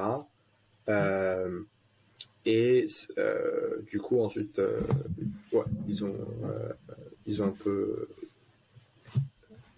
réduit l'accélération du charbon liée à ça, mais donc en gros, jusque-là, la Chine avait des objectifs, était très compétente à augmenter leur puissance euh, économique, militaire, etc., en utilisant toutes les ressources à leur disposition. Et du coup, ça, ça ferait penser que dans une course à l'armement vers l'IA, elle pourrait être pas mal bourrine dans euh, augmenter son, propre, sa propre capacité à, utiliser, euh, à avoir des IA avancées, etc. une autre inquiétude, c'est pour l'instant, il y a la communauté qu'on appelle safety ou de l'alignement qui se pose la question de à quel point euh, on est capable de bien maîtriser ces IA, etc. Elle est malheureusement très occidentale. Enfin, elle est, ouais, il y a assez peu de, représentants en Chine. Donc c'est une autre, une autre réseau d'inquiétude euh, sur si la Chine était la première à développer. Sur le côté plus positif, enfin, genre le gros point positif de la Chine, euh, je dirais, par rapport aux États-Unis, c'est que bah, actuellement les acteurs pertinents euh, qui développent l'IA, c'est des entreprises. Euh, et la Chine a un track record beaucoup plus solide sur les 40 dernières années de aligner les, les entreprises sur n'importe lequel de leurs objectifs euh, par rapport aux États-Unis. ce que je veux dire par là, c'est si jamais la Chine prenait au sérieux leurs enjeux de sécurité et de sûreté, bah, en gros, elle aurait aucun mal à dire euh, à leur euh, leader de la tech, euh, yo les potes, arrêtez de faire n'importe quoi et de, et et de vous et de vous essayer de courir entre vous et, et, et, de négliger ces aspects. Maintenant, vous faites ça, ça et ça, et les entreprises le feraient. Et alors que les, les États-Unis, depuis ces 40 dernières années, avant les États-Unis avaient un gros track record dans ce type d'activité aussi, mais depuis les 40 dernières années, euh, à part euh, national security, donc euh, genre euh, ouais, tout ce qui concerne la sécurité, etc. les États-Unis ont beaucoup moins fait ça. Enfin, ils ont beaucoup plus de mal à contrôler leurs leurs grandes entreprises, Google, etc. et donc, disons que conditionnellement sur l'État chinois en a quelque chose à faire, il a, ça a des implications assez fortes sur ce que ferait la Chine, alors que conditionnellement sur l'État américain a quelque chose à faire, c'est beaucoup moins clair que ça a des implications très fortes sur ce que feraient les entreprises américaines.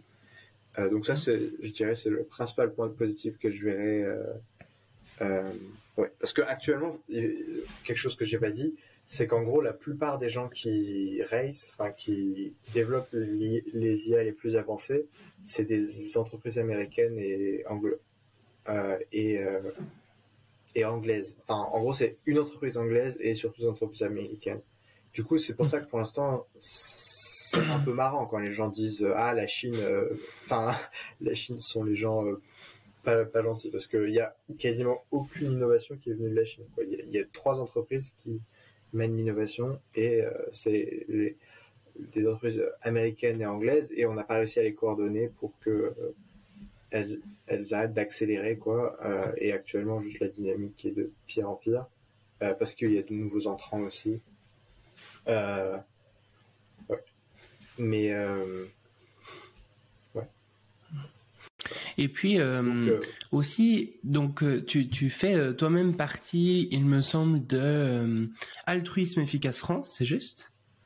Et justement, donc le l'altruisme efficace, en gros, pour ceux qui qui ne sauraient pas ce que c'est, c'est un petit peu le, le fait de chercher à, à maximiser le bien-être futur de, de l'humanité. Comment, avec les ressources qu'on a, on peut euh, bien les allouer pour euh, faire le, maximum euh, de, bien pour le futur. Et donc, dans cette perspective-là, il y a toute une toute une branche de sécurité justement de, l'intelligence artificielle, de comment rendre les, les IA alignés. Qu'est-ce que tu penses un petit peu justement de de cette communauté une sorte de d'autocritique et quelque part? Est-ce que tu trouves qu'elle produit des choses euh, plutôt euh, dans l'ensemble pertinentes? Est-ce que tu as des désaccords avec la, la plupart des gens de, de cette communauté ou qu'est-ce que tu penses de ça? Ouais, alors premier truc, première petite correction, c'est euh, l'ambition initiale de, de, la philosophie efficace, c'est euh, c'est de maximiser plus le bien qu'on est capable de faire, l'altruisme qu'on est capable de faire, plutôt que juste le bien-être futur de l'humanité. Mmh. Euh, et en gros, la raison pour laquelle euh, ensuite le mouvement s'est un petit peu plus focalisé vers le futur de l'humanité, c'est juste que tout le monde s'en fout du futur de l'humanité. Et du coup, quand tout le monde s'en fout de quelque chose, généralement, ça veut dire que si tu commences à en avoir quelque chose à faire, bah, tu peux faire beaucoup de choses qui ont énormément d'impact sur ces choses. Donc, mmh. par exemple, si tu es la première personne à avoir quelque chose à foutre des esclaves, tu vas pouvoir probablement faire des choses qui ont un impact gigantesque sur les esclaves euh, mhm. que la millionième personne à avoir quelque chose à foutre des esclaves ne pourra pas faire. Euh, et donc là, l'idée, c'est euh, le mouvement s'est construit autour des choses intuitives qui sont les meilleures qu'on peut faire en ce monde, qui sont là, par exemple nous, on a un pouvoir d'achat de l'ordre de 100 fois plus grand que des personnes d'Afrique subsaharienne. Donc, si on transfère un petit peu de notre argent à des personnes d'Afrique subsaharienne, a priori, ça va augmenter leur bien-être de façon absurde. Donc, ça veut dire que si vous donnez genre 400 euros à une personne d'Afrique subsaharienne, euh, d'après euh, Directly, euh, enfin, en gros, Give Directly, c'est quelque chose qui permet de faire une trans des transferts monétaires des pays du Nord vers des pays du Sud bah genre ça peut permettre à des gens de construire des maisons. Enfin genre ça peut permettre enfin 400 euros c'est vraiment une quantité d'argent gigantesque dans, ces pays où ça peut permettre à des gens d'envoyer tous leurs enfants à, l'université ou enfin vraiment des choses assez conséquentes dans la vie de quelqu'un. Mhm. Et donc au début le mouvement s'est construit autour de ça et euh, et a commencé à accroître petit à petit son ses dons à ça et aujourd'hui, euh, le mouvement, euh, si je me souviens bien, donne de l'ordre de 600 millions d'euros par an à des causes comme ça, qui ont été identifiées comme particulièrement prometteuses pour aider des, gens dans des pays en, en, développement. Euh, et du coup, récemment, depuis euh, 3-4 ans, le mouvement s'est de plus en plus orienté, enfin, à développer, en plus de ces, ces dimensions, donc bien, enfin, un peu, euh, euh, comment on humanitaire, et d'un mouvement animaliste qui a beaucoup grossi aussi dans le mouvement. Et maintenant, ils ont développé donc cette ce mouvement qui, qui, enfin, cette partie qui s'occupe des risques catastrophiques qui pourraient affecter l'ensemble du futur de l'humanité, avec l'intuition que tout le monde, enfin personne n'a rien à faire de ce qui va se passer dans 100 ans. Donc si on est les premiers à, y réfléchir, ça peut avoir des effets gigantesques, etc. et du coup, ça a amené au, mouvement à se poser des questions autour des pandémies énormément. ça fait depuis, depuis 2012 qu'il y a pas mal de gens dans le mouvement qui s'occupent des questions de pandémie. Et bah, moi, du coup, c'est c'est par ce mouvement moi que j'ai commencé à m'intéresser euh, aux questions autour des risques technologiques. Euh, mhm. D'abord autour des questions de pandémie, du coup ensuite autour des questions de l'IA. Et ce mouvement est aussi beaucoup responsable pour euh, la plupart des gens qui s'occupent, qui sont qui s'intéressent aux questions de l'IA. sur la question, qu'est-ce que je pense? Alors, je pense qu'il y a deux choses importantes à distinguer. La première, c'est la philosophie. Bon, ça, pour moi, elle est obviously bonne, quoi. Genre, hmm. si tu fais de la de l'altruisme STP, réfléchis à bien le faire. Euh, hmm. enfin, genre, réfléchis à faire des choses qui aident maximalement les autres. Donc ça, c'est ça, quand j'ai découvert ça, je me suis dit, bah oui, euh, ok. euh, et en vrai, dit comme ça, c'est un peu marrant, etc. Mais ça a des implications assez colossales notamment parce que notre empathie, qui est la façon un peu intuitive et naturelle de se préoccuper de problématiques et d'altruisme, euh, n'est pas du tout calibrée pour optimiser dans un monde où il y a 7 milliards d'humains. Elle est calibrée pour optimiser dans un monde où on fait partie d'une tribu de 150 personnes. Et du coup, mmh. ça veut dire que, en, général, elle va nous conduire à favoriser les personnes dans notre entourage euh, euh, plutôt que les personnes qui sont à 7000 km et qui sont en train de crever de faim parce qu'on n'a aucun ressenti empathique de la personne qui est en train de crever de faim à 7000 km alors qu'on a un ressenti empathique de euh, mon petit frère qui s'est planté une épine dans le pied. Euh, hmm. euh, donc, donc en vrai, ça, dit comme ça, c'est un peu bête de dire bah, si tu fais de l'altruisme, fais-le de façon efficace. Et ça a vraiment énormément d'applications et vraiment des, avec des dilemmes et des, des choses parfois assez répugnantes en termes de, purement intuitive, quoi, avant de réfléchir, dans le type de choses un peu répugnantes, en tout cas quand je suis arrivé dans le mouvement, c'est cette notion de, de, essayer de gagner beaucoup d'argent pour le donner à, des associations. en gros, en pratique, si tu réfléchis à qu'est-ce qui limite le plus la capacité d'opérer des associations, c'est tout le temps l'argent quasiment. C'est un truc de ouf à quel point le number euh, one raison de mourir d'une association ou de pas pouvoir faire euh, de choses, c'est le manque d'argent. Euh, et du coup, bah, si tu réfléchis un petit peu comme ça, de façon ça, tu dis bah, comment je peux aider une association bah, Probablement leur donner plus d'argent. Et du coup, la stratégie de gagner beaucoup d'argent pour ensuite la donner à des associations, euh, c'est une stratégie qui est maximalement altruiste de ce point de vue, quoi, parce qu'elle va vraiment, euh, elle peut décupler euh, la puissance de l'association. Et du coup, le mouvement assez tôt dans ses origines, c'est plus la question de comment on gagne beaucoup beaucoup d'argent de façon éthique, enfin sans faire du mal aux gens, parce que c'est juste strictement pas bien de faire du mal aux gens. donc, il y a eu pas mal de recherches sur est-ce qu'il existe des jobs qui gagnent énormément d'argent et qui font mal à personne, a priori. Et euh, bon, par exemple, il y a un job qui a été euh, identifié comme tel qui est quantitative trading. Donc l'idée, c'est euh, il y a plusieurs types de trading. Il y a du trading, par exemple, sur les matières premières. Ça, ça fait un peu de mal aux gens parce que si tu trades sur le blé, bah, ça affecte la capacité des gens en Inde à acheter du blé. mais le quantitative trading, c'est un type de trading qui qui est surtout fait sur les très grosses fortunes et du coup ça fait du transfert monétaire entre des grosses fortunes et du coup a priori c'est à peu près neutre. Si Musk perd un milliard et Bezos gagne un milliard, tu t'en fous un peu.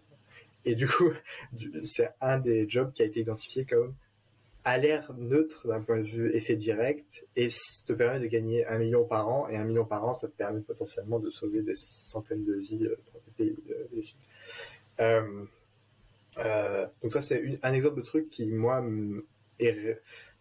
a été répugnant pour moi pendant deux ans et ouais jusqu'à genre il y a un an et demi quoi. Et, hmm. petit à petit parce que ça va ça va très fortement contre l'intuition de comment on aide les gens quoi euh, hmm. l'idée de let's go à Wall Street faire un maximum d'argent euh, voilà donc ça sur la philosophie euh, obvious, euh, pas aussi intuitif que ce qu'on pense, et parfois amène à des conclusions un peu répugnantes avec lesquelles c'est pas, ouais, c'est pas évident de savoir dealer. Deuxième chose, le mouvement en tant que mouvement.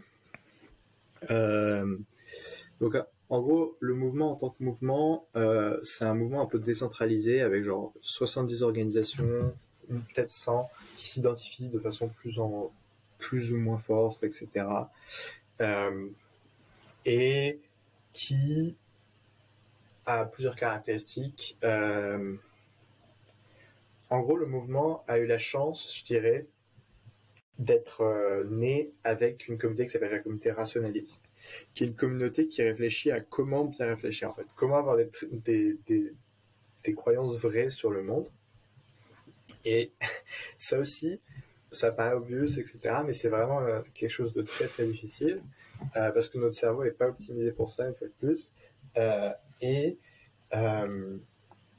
ben, ça, le fait que le mouvement soit né en conjonction avec ce mouvement rationaliste, ça fait, et ce qui pour moi rend ce mouvement valorisable par rapport à n'importe quel autre mouvement qui veut faire le bien dans le monde, c'est le fait que systématiquement, la notion même de bien qu'on, pour laquelle on optimise, euh, la façon dont on, accomplit ce bien et euh, euh, ouais, sont questionnés. Donc en gros, il y a, vraiment cet aspect. Le cœur du mouvement efficace et rationaliste a été fondé initialement autour de cette notion de rationalité forte où on essaie vraiment d'avoir des vraies croyances sur le monde, indépendamment de toutes les contraintes qui peuvent se poser. Et ça, ça a des implications extrêmement fortes qui sont, bah, par exemple, dans, le débat dans la société standard, on va dire, en général, les débats sont pas optimisés pour faire que les gens euh, changent d'avis. Les débats sont en mode un peu, euh, un peu euh, grandiloquent et les gens s'énervent lors du débat et ils commencent à raisonner non pas pour atteindre la vérité, mais juste pour mettre à terre l'adversaire La preuve, c'est que la plupart des vocabulaires du débat, c'est des vocabulaires guerriers, genre une défense, une, attaque, etc. et du coup, il y a cette notion de le mouvement plus efficace a vraiment mis des normes qui sont très fragiles et très difficiles à mettre en place, qui sont optimisés pour essayer de faire que les gens puissent débattre sainement. Donc, par exemple, une, euh, un aspect concret, c'est une personne va publier un blog post pour défendre une position euh, en disant euh, je pense que ça c'est probable, je pense que ça c'est modérément probable, etc. En utilisant des, beaucoup de, de quantificateurs pour essayer de transmettre ses vraies, ses vraies croyances aux autres. Et une personne dans les commentaires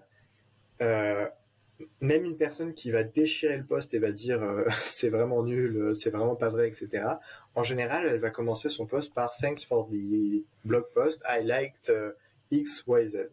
Et le fait de commencer par Merci, j'ai aimé ça avant de démonter le post, ben, ça permet de créer un lien fraternel, on va dire, qui va qui établit une confiance qui est nécessaire pour qu'ensuite les gens puissent changer d'avis au cours du débat.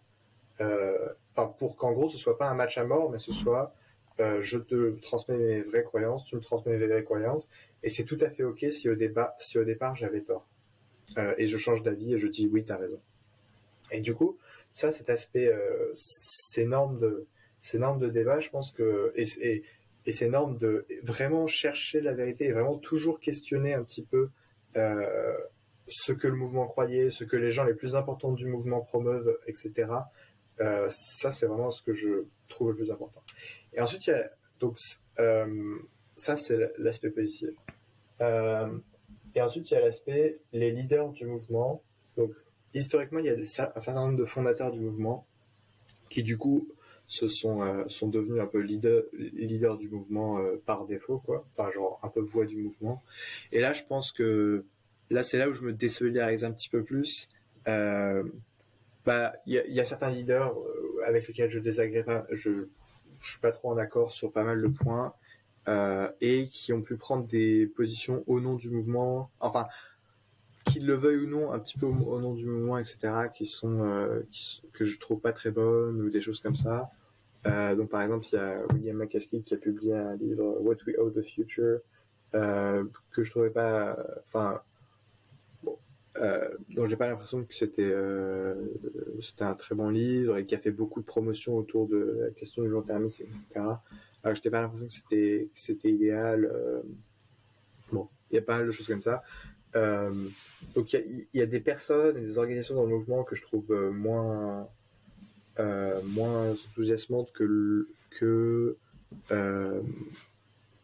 que le le caractère épistémiquement rigoureux du mouvement plus euh, la philosophie.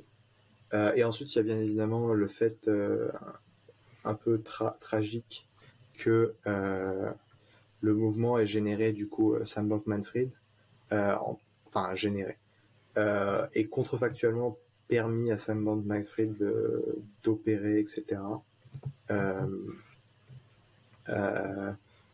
ouais, ce qui appelle à beaucoup réfléchir à genre comment parler de gens parler aux gens d'utilitarisme et du fait que ce soit relativement sain de se poser la question des conséquences de nos actions sans que les gens appliquent un, quelque chose de naïf ou euh, ou en gros ils justifient toutes les conséquences par euh, par hmm. euh, Ouais, euh, il justifie n'importe quelle action par. Euh, quelque part, ça peut devenir une sorte d'alibi pour des personnes très riches qui voudraient justifier des actions pas forcément positives, mais vont se dire quelque part, je le fais pour le bien, quoi. Ouais, absolument. Et et ça, c'est une question en qui je trouve extrêmement technique. Il y a quelqu'un qui dans le mouvement qui disait pour euh, bien euh, opérer dans le monde euh, en tant qu'humain devient genre distancie-toi à trois quarts de, de la déontologie vers le conséquentialisme et arrête-toi juste là, arrête-toi juste là avant jusqu'à ce que tu deviennes un dieu, avec cette mm. intuition qu'en gros, bah, il y a deux dynamiques chez l'humain. Par défaut, on est trop un peu trop déontologiste, donc et, ça, ça nous amène à, vraiment pas faire assez de bien, etc. Mais il y a aussi l'aspect, on a une grande capacité à s'auto, en anglais on dit self-deceive, à s'auto, s'auto-tromper, je sais pas si ça fait sens, à, à s'auto, euh, en fait, ouais, s'auto-justifier, s'auto-manipuler un petit peu. Euh, et euh, il faut aussi prendre en compte ça, euh, qui peut, euh, qui fait qu'on peut pas être purement conséquentialiste parce que si on est purement conséquentialiste, on va faire des trucs qui, à court terme, ont l'air bien, ou sont, ouais, ou on l'air ou, qu'on pense sincèrement bien et naïvement bien, mais qui sont en vrai euh, assez terribles. Euh... Oui, tu, tu parlais avant de, de, conclusions répugnantes à quelque part. Il y a, je pense, certaines conclusions qui, a priori, peuvent paraître contre-intuitives et qui finalement euh, peuvent être acceptés, peuvent, on peut se dire, ben, finalement, euh, même si c'est contre-intuitif, euh, ça peut être intéressant. Puis il y a certaines conclusions euh, répugnantes que si on réfléchit dans la même façon, on arrive à des choses vraiment, d'un point de vue purement logique et rationnel, plutôt pertinents, mais qui nous paraissent vraiment extrêmement graves, mais que certains, étant donné qu'ils sont uniquement vraiment dans une pure pure logique, pourraient justifier avec des arguments rationnels, quoi, quelque part. Je, pense pas que ce soit la question d'arguments rationnels. En fait, je pense que c'est la question. Enfin, en gros, je pense que si vraiment strictement tu étais capable d'énoncer la plupart des arguments rationnels, euh, tu ferais pas ce genre d'erreur. Hmm. La problématique, c'est plus. Euh, nous, on a une rationalité très limitée pour opérer et une forte capacité à s'auto-tromper. Hmm. Et du coup, ça fait que euh, ça fait que il faut vraiment s'arrêter assez tôt dans le, dans conséquentialisme euh, parce que sinon on va faire des bêtises. Et souvent les bêtises en gros on peut les exprimer euh, comme des effets de second ordre. Donc euh, par exemple tu peux dire mentir à cet instant c'est bien parce que ça m'amène à une conséquence. Mais en gros mentir ça va faire potentiellement que ça augmente les chances que d'autres gens mentent. Euh, hmm. Donc ça a des effets euh, brûler les communs un petit peu. Et ça, euh, et ça a des effets de second ordre sur comment les gens perçoivent qui font que même individuellement, c'est pas clair que ce soit positif. Euh, ouais. Et il y a pas mal de choses comme ça. Ouais. Et puis d'un point de vue, disons, plus centré justement euh, au niveau de, de, la sphère qui s'occupe de euh, comment euh, aligner les objectifs de, de l'IA aux nôtres, ouais. est-ce que justement à ce niveau-là précis, tu aurais aussi des, des, autocritiques à faire? Il y a une autocritique qui est ultra claire, qui est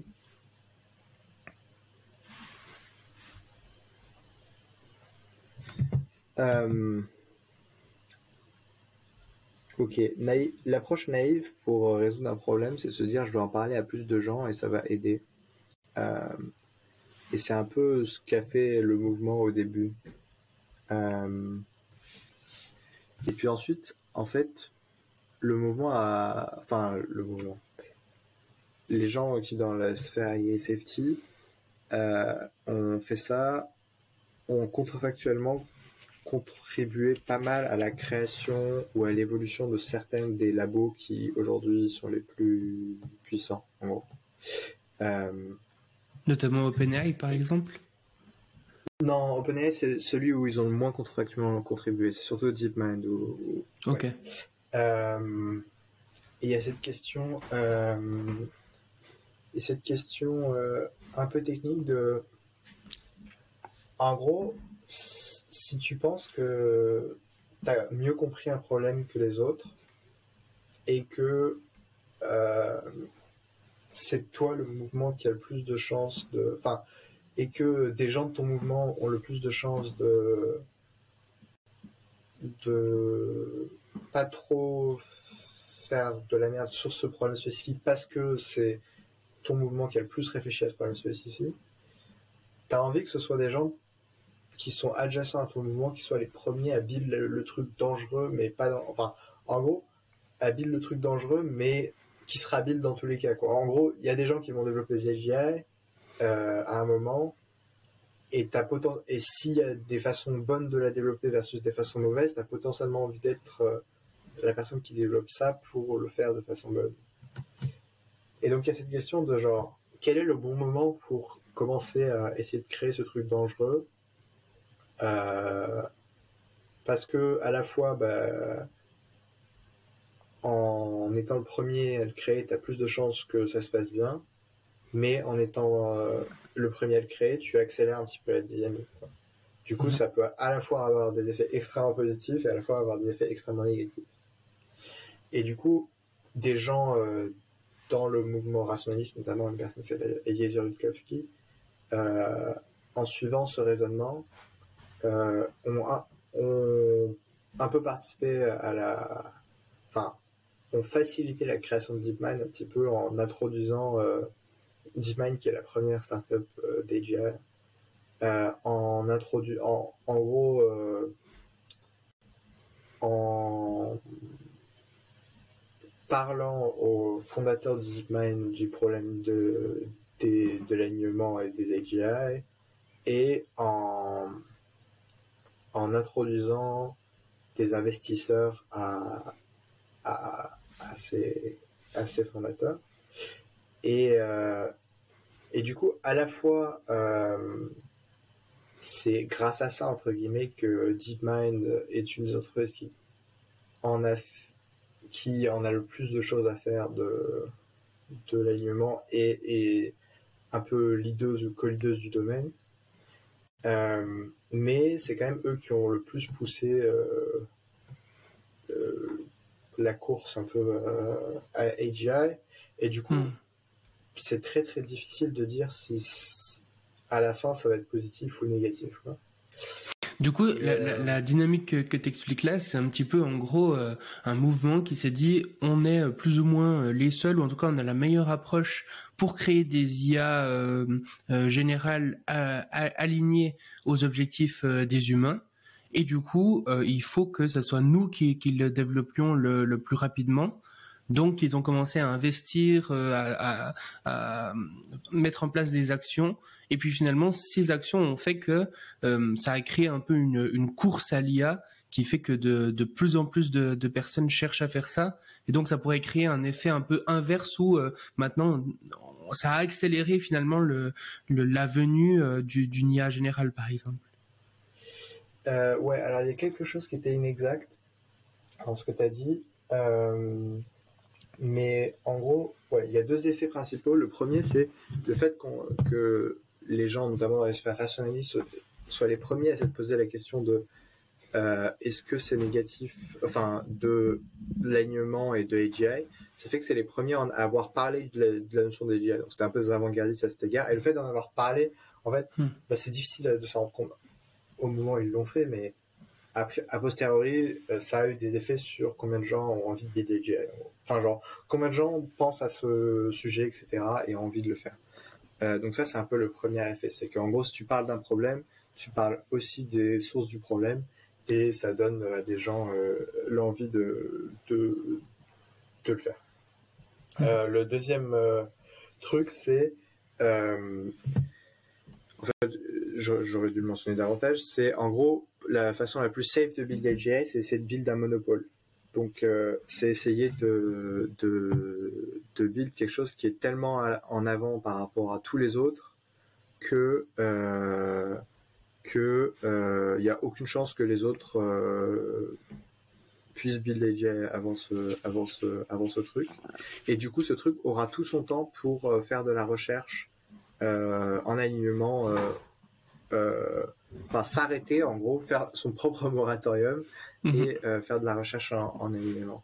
Et du coup, en 2010, quand Yudkowsky a pris des actions qui allaient dans la direction de de, de Build DeepMind, c'était son, son idée. Quoi. C'était, il voulait, euh, il voulait, euh, il voulait build un monopole qui est tellement d'avance sur tout le reste que, euh, euh ouais, il on puisse faire la recherche, la bonne recherche au bon au moment venu. Et ensuite, ce qui a tout fait foirer en fait, euh, qui vient un peu de l'effet, enfin, c'est pas exactement clair, mais qui a l'air de devenir l'effet de parler de AGI, ça fait paniquer les gens et les gens paniqués qui ont des mauvaises raisons, façons de raisonner, ça peut faire de la merde. Bah, c'est en gros Elon Musk, il a entendu parler des risques d'AGI.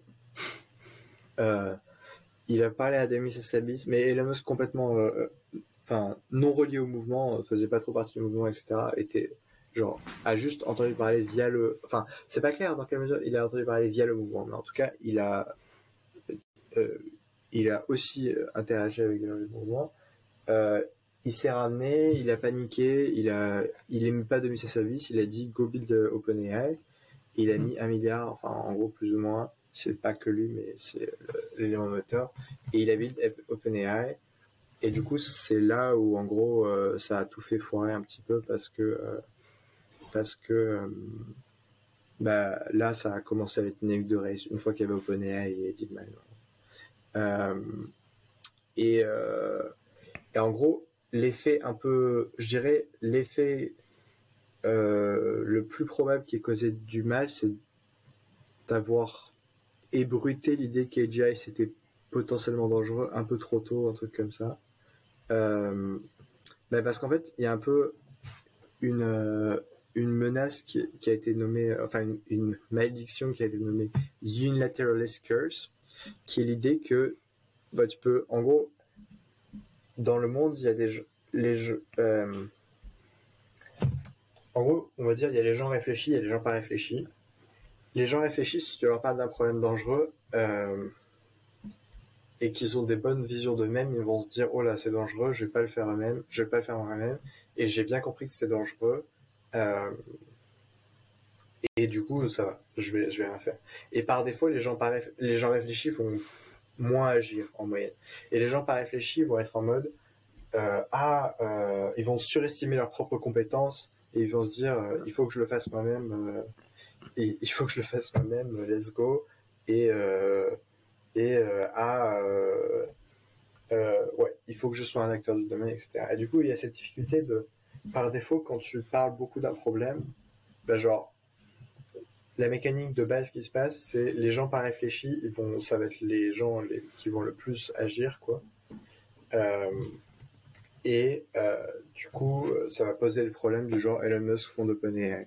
Euh, et, euh, et c'est ce risque qui est vraiment très très difficile à, gérer parce que à la fois, bah, quand tu as un problème, tu as envie d'être trop full à l'égard de ce problème et d'en parler aux autres, etc. et de dire, ah, il y a, ce problème.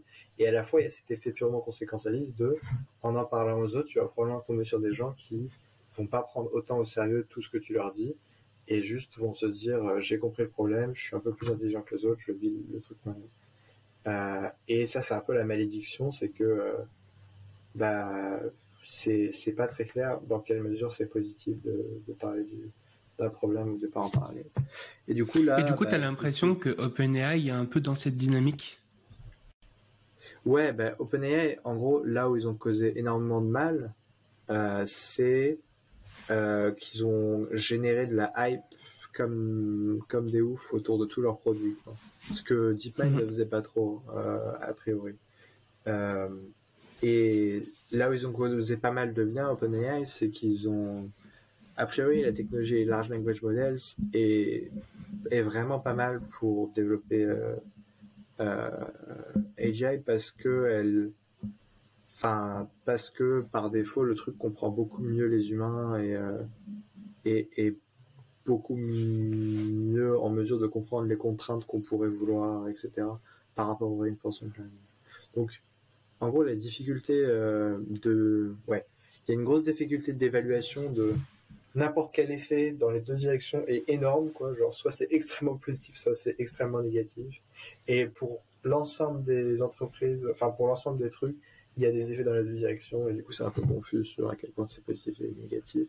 Mais je pense que OpenAI, euh, ouais, la, façon dont ils ont des chances d'être négatifs, c'est ils ont vraiment fortement contribué à la dynamique de, de course à l'armement hmm. et, euh, et, et surtout ils ont beaucoup hypé leurs produits euh, GPT-3 et ChatGPT. Euh, enfin ChatGPT ils ont moins hypé mais genre de facto ça a eu des effets énormes sur, sur la société et euh, enfin des effets tout le monde en a entendu parler quoi et, et ça ouais ça ça me met dans une position un peu un peu, plus difficile. Donc ouais, je dirais euh, critique de la communauté. Euh, bah donc euh, ex santé, je sais pas ce que j'aurais fait différemment, mais mais en gros euh, ex post, ouais, il y a moyen que, en gros, si la communauté alignement disparaissait aujourd'hui, genre si aujourd'hui tout tout le monde cessait de faire l'alignement, je pense que on aurait probablement été net négatif sur le monde. Et s'il s'avère que l'une des entreprises euh, qui contrefactuellement a, a été euh, beaucoup affectée par, ce, par ça, finalement fait du bien, bah, ce sera très bien. Mais bon, c'est un peu. tu jettes hmm. des dés, quoi. Donc euh, quand tu dis net négatif, ça voudrait dire que carrément euh, tu penses que la communauté qui s'est formée à partir de ça a même euh, contribué d'un point de vue négatif à, à ce problème? Ouais, ouais, okay. ouais, ce serait ça. je pense mm -hmm. que si on disparaissait maintenant, effectivement, ce serait probablement ça. Mm. Enfin, mm. en vrai, c'est difficile parce que, ouais, en gros, dans, dans ben, là, c'est peut-être pas clair pour tout le monde, mais en gros, dans, la, dans comment évaluer l'impact, un truc qui est très très difficile, c'est comment tu estimes ton impact par rapport au contrefactuel. Donc le contrefactuel, c'est le monde où tu fais pas les actions euh, altruistes. Et donc, euh, par exemple, euh, la question de... Imagine une personne qui se pète la gueule dans la rue et il s'avère que tu es la première à lui mettre un petit pansement. Ben, genre, l'impact contrefactuel, c'est pas euh, oh mon dieu j'ai mis un pansement à cette personne et je l'ai sauvé du cancer parce que je l'ai mis un cancer. Non un cancer je rigole c'est bien évidemment pas un cancer tu aurais mais euh, euh, l'impact que tu as c'est pas ça c'est la différence de temps entre toi qui mets un pansement et une autre personne qui met un pansement. Et la différence de qualité entre toi qui mets un pansement et l'autre la personne qui serait venue si tu l'avais pas fait à place et du coup d'un coup c'est beaucoup moins impressionnant parce que en pratique, s'il y a une personne qui se pète la gueule dans la rue et que quelqu'un lui met un pansement, bah, c'est probable qu'une autre personne l'aurait fait 10 secondes après, quoi. Enfin, pas 10 secondes après, mais une minute après, euh, si ça avait été le cas. Et puis, cette question qui se pose sur l'ensemble des actions qu'on fait, quoi.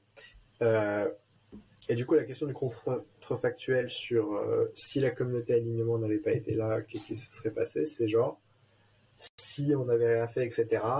À la fois, il est probable que les premières entreprises à construire AGI, ça aurait été euh, serait venu un petit peu plus tard, peut-être beaucoup plus tard, je sais pas trop. Hmm. Et il est probable que euh, que ces entreprises qui seraient venues beaucoup plus tard en aient moins de choses à faire de ces problématiques aussi. Et du coup, genre, je sais pas trop comment ça ça comment ça change euh, la balance ces deux, hmm. ces deux, ces deux choses.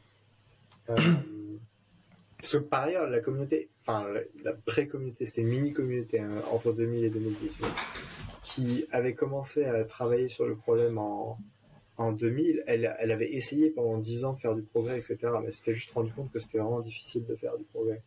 Euh, enfin, que c'était, en tout cas, euh, raisonner abstrait. Enfin, pour la partie résolution mathématique du problème, on va dire, elle est vraiment, vraiment. Euh, c'est vraiment très difficile.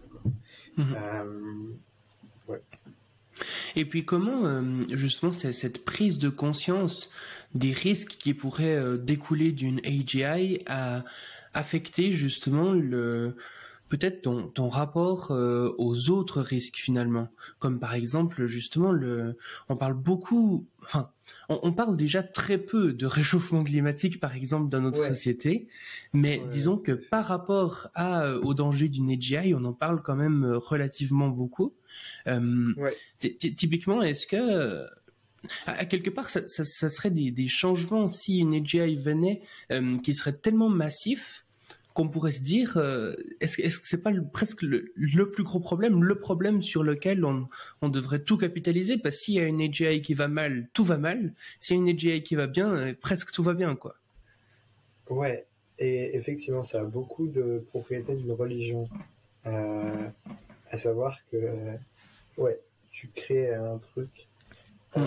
si tu es saint, c'est le paradis, et, et sinon, c'est l'enfer. Euh, mhm. Et ça a beaucoup d'autres propriétés d'une religion aussi que, euh, en gros, euh, n'importe quelle prédiction qui concerne le monde après AGI, en gros, dépend entièrement de cette technologie. Enfin, au premier ordre, quasiment entièrement de cette technologie. Donc ça, c'est mhm. assez bizarre. une application de ça, c'est que, en gros, si tu me demandes de prédire sans quelles sont les chances que un humain vive 1000 ans euh, ou vive 10 000 ans sans AGI Je pense que je sais pas, je dirais. Enfin, en gros, non. Quelle est la date de quand est-ce qu'on aura la technologie pour faire qu'un humain vive 1000 ans?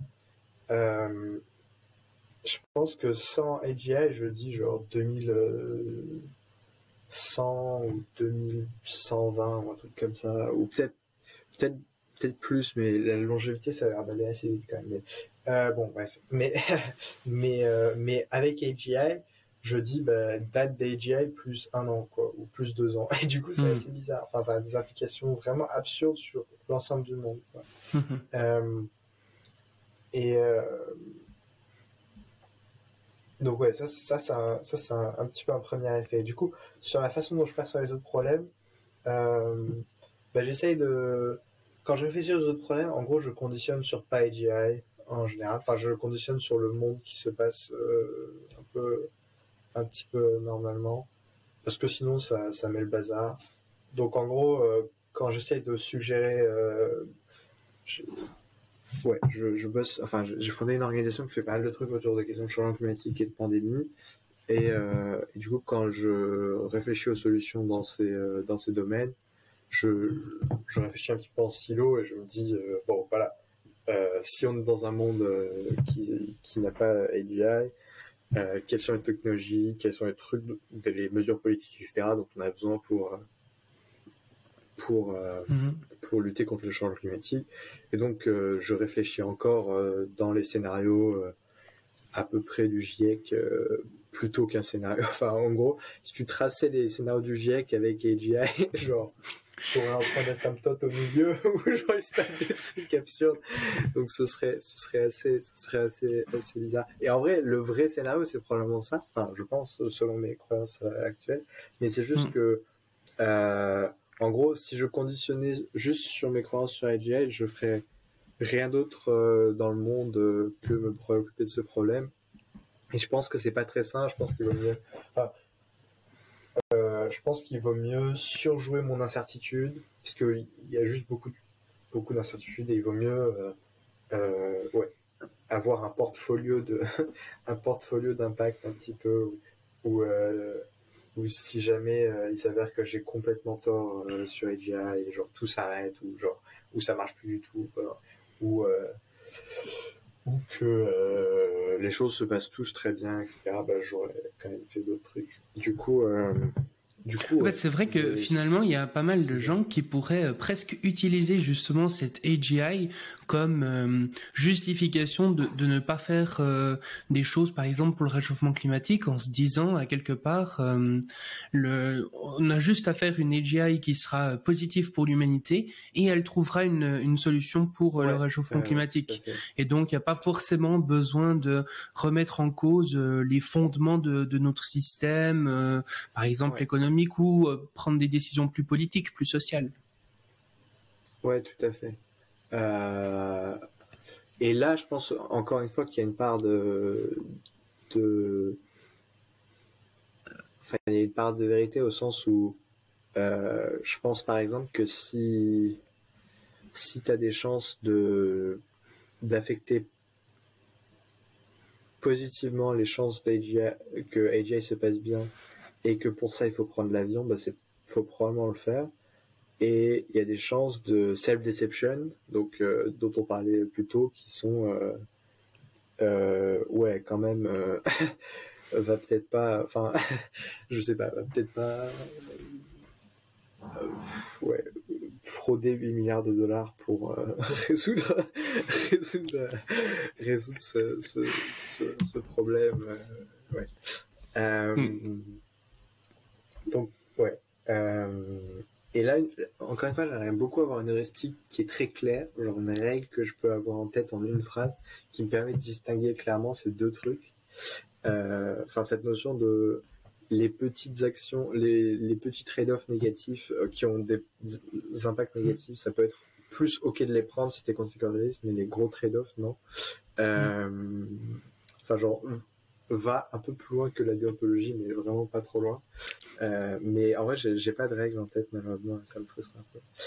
Euh, mais du coup, ouais, sur euh, changement climatique et pandémie, ouais, je, je, je réfléchis pas mal hmm.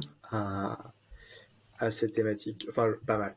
De façon décroissante, mais disons que comme j'avais réfléchi beaucoup il y a deux et trois ans, j'utilise encore ce capital pour essayer de, de, faire des choses dans le domaine. Donc par exemple, là, on a été accepté avec des co-auteurs sur sur euh, les un truc sur les pandémies. On a été accepté sur euh, une conférence à Stanford. On va présenter et euh, et en gros, bah si j'étais purement en mode AGI, je dirais non, ça ne vaut pas le coup de faire ça, mais parce que ça va me prendre une semaine probablement de préparer et de réécrire certaines parties du, du, document, etc. Mais, euh, mais je me dis, bon, quand même, euh, t'es pas sûr au point de, de, tout, tout jeter. Du coup, d'un point de vue euh, purement réchauffement climatique, ça sort un petit peu de la thématique euh, d'aujourd'hui, mais du coup, ça me questionne beaucoup. T'es plutôt, justement, il y a quand même deux, deux approches très différentes. Une approche plutôt un peu éco-moderniste, en mode on va réussir à découpler le, le PIB de, du nombre de gaz à effet de serre, donc on va pouvoir continuer à avoir de la croissance économique, rester dans un système capitaliste, etc., tout en tout en résolvant le, réchauffement climatique, puis une approche plus euh, peut-être euh, décroissante ou euh, changement de système de façon plus profonde, etc. toi, tu, te situes un peu dans, quelle approche par rapport à ça? J'aime pas trop le découpage précis parce que il y a des corrélats où je me situe pas aux mêmes endroits. Mm. donc si, tu disais Timothée Paric versus versus Philippe Aguillon par exemple, je serais d'accord avec aucun des deux. donc je vais essayer de décrire un petit peu. Euh, ok, alors je pense qu'il n'y a aucune loi de la nature qui dit euh, mécaniquement euh, si tu si tu fais plus de croissance, t'as plus de as plus de CO2. Ça c'est juste un fait qui tient du fait qu'on a développé une certaine branche de la technologie qui est la technologie moteur à explosion, par exemple, enfin, utilisation de pétrole, etc. Euh, et, et qui fait que actuellement c'est pas évident de découpler, mais euh, quand tu observes euh, de façon croissante, il y a un découplage croissant entre technologies, juste parce que bah, concrètement la, la France est passée du de 0% de nucléaire à 80% de nucléaire en genre 10 ans, et mmh. n'importe qui pourrait faire ça, et ça découplerait entièrement leur production d'électricité et la croissance qui est induite par cette production d'électricité. Donc stricto sensu, c'est à peu près possible de faire ça, quoi. Euh, très peu probablement. La question, c'est ensuite, il y a plusieurs questions qui se posent. À quel point c'est faisable de faire croître suffisamment rapidement les technologies adéquates pour euh, produire euh, cette énergie? Et à quel point la transition va bien se passer et à quel point, par exemple, le capitalisme a des à des propriétés intrinsèques qui le rendent euh, inapte à, euh, bien répondre à certains enjeux euh, qui se posent, notamment sur la question de l'environnement. Euh, donc, je vais essayer d'adresser rapidement ces différents points. Attends, je prends note. Euh, technologique. Donc technologie, sur l'aspect technologie, quelque chose qui je pense est très sous-coté en France, c'est ce qu'on appelle les learning curves. Donc en gros, ce qu'on observe sur les batteries, l'éolien et le solaire, c'est que à mesure, chaque fois qu'on double la quantité déployée de ces technologies, ça, ça divise d'une fraction constante le prix de cette technologie. Donc ça veut dire que le, prix de ces technologies a suivi une exponentielle négative. Et ça, ça a des implications très fortes qui sont que depuis 2020 ou 2019, je me souviens plus exactement, 95% de, enfin le prix de l'éolien et du solaire euh, euh, enfin non, le prix de l'éolien du solaire est passé sous celui du charbon, donc c'est devenu l'électricité moins cher. Euh, et du coup, 80%, 95% des nouvelles capacités ajoutées sont ces technologies, non pas parce que les gens sont altruistes, mais parce que c'est économiquement valorisable et grâce à ces learning curves. Euh, et euh, ça, c'est une très bonne nouvelle parce que du coup, si tu regardes, la courbe des, de développement de éolien et solaire, c'est une exponentielle assez violente. Euh, et là, mon euh, Jankovici euh, sur mon épaule gauche me dit mais il y a de l'intermittence et le stockage. en vrai, c'est pas pareil. Et certes, ça c'est vrai au-delà de 35% de, de, production électrique qui est issue du solaire et l'éolien. En, gros, on n'a jamais testé sur aucun réseau électrique plus de 35% de ces technologies, à ma connaissance. Et du coup, on n'est pas sûr qu'au-delà ça fonctionne, mais ça veut au moins dire que tu peux avoir 35% qui viennent de cette technologie, et donc c'est déjà cool. Euh, et ensuite, les batteries suivent également euh, quelque chose de similaire, et euh, ouais, il y a quelques raisons de penser qu'on peut aller un peu plus loin que 35% quand j'avais regardé dans la littérature en tout cas. c'est juste qu'on n'a pas de démonstration,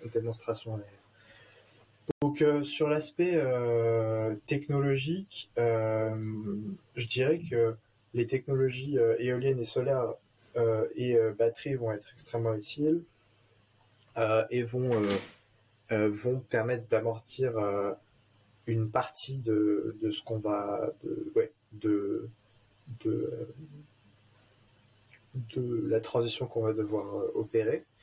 Euh, la partie un petit peu plus, un petit peu plus technique, je trouve, c'est euh, c'est l'aspect décroître, en gros, faire croître euh, notre, capacité de production d'autres énergies un peu, inversement proportionnellement à, quelle vitesse on décroît notre production de pétrolière, etc.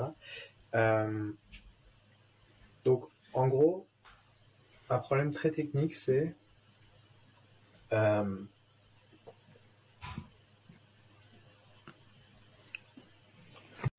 quand tu investis dans du pétrole, du charbon, etc., c'est à plus 5 ans. Donc, en gros, tu décides de tes capacités de production à plus 5 ans, euh, plus ou moins, parce que ça met beaucoup de temps de trouver, enfin, de forer, trouver, etc. Et j'ai un petit peu peur, euh, enfin, et par ailleurs, l'énergie a des effets extrêmement euh, conséquents sur les sociétés à très court terme. Genre, si pendant un mois on n'a plus de gaz, bah, c'est fini Macron, plus ou moins. Enfin, genre, enfin en gros, il y a, y a, une révolution, etc. Et du coup, il y a cet aspect il faut garder, il faut bouger euh, le truc sous-jacent, le contenu sous-jacent de qu'est-ce qui génère de l'énergie, euh, sans sans que ça se voit à la surface. Quoi. Et, et, et, donc il y a cet aspect maintenir ce truc stable qui affecte énormément tout ce qu'il y a au-dessus. Quoi. Et donc ça, ça c'est quelque chose qui me rend sincèrement inquiet, à savoir euh, l'énergie a des effets vraiment absurdes sur les sociétés, enfin très très violents sur les sociétés. Et là, on essaye de changer l'ensemble du contenu de l'énergie euh, sans que ça, fasse des bêtises. Et par exemple, le type de truc qui pourrait euh, qui pourrait advenir, c'est quelque chose comme ben, d'un coup d'un coup le, le, pétrole ou le charbon ou quoi décroît beaucoup, enfin la production décroît beaucoup parce que par exemple les investissements ont décru beaucoup à ma connaissance en 2021-2022. Euh, et euh, ça, ça a pour conséquence, ça aurait pour conséquence de causer, euh, bah genre, oups, on est désolé, cette année on a moins 30% de pétrole et de gaz, et, et ça, du coup, malheureusement, ça cause souvent des révolutions. Et donc, en gros, je suis assez inquiet de la question énergétique de la question énergétique à, des échelles de temps du, type, euh, ouais, des petites échelles de temps. Euh, parce que mm. je trouve ça, je trouve que c'est un défi vraiment incroyablement difficile que de euh, que de faire cette transition. Donc, dans le monde où il n'y a pas d'AGI, en gros, je suis inquiet, on va dire, pour les 20 prochaines années, qui vont être les années un peu de cette transition, je pense. parce que j'ai l'impression que c'est vraiment difficile de bien gérer cet équilibre, de essayer de scaler suffisamment rapidement les renouvelables euh, et euh, potentiellement le nucléaire, tout en décroissant euh, raisonnablement linéairement le, le, le, pétrole, etc. À, plus de 20 ans, 30 ans, je pense que là, pour le coup, je suis pas mal plus optimiste que la moyenne des gens. À savoir que je pense que la dynamique, elle est plutôt positive. Ça, genre, autour des années 2020, les États et les grosses institutions ont commencé à beaucoup se préoccuper euh, de ces questions. Euh, malheureusement, beaucoup trop tard, et probablement avec euh, toujours, toujours parce que ce sont ces grosses institutions avec une certaine lenteur. Mais le fait que les, grosses institutions commencent à se préoccuper, ça, fait qu'il y a eu un afflux d'investissements, etc., très conséquent dans la, plupart des, enfin un ensemble de technologies euh, importantes pour euh, euh, pour le changement climatique et un ensemble de choses qui vont être utiles pour le changement climatique. Et j'ai l'impression que à, à 20 ans, en gros, les investissements qu'il y a eu en 2020, enfin le début de mouvance qu'il y a eu en 2020, etc., il va avoir le temps de payer.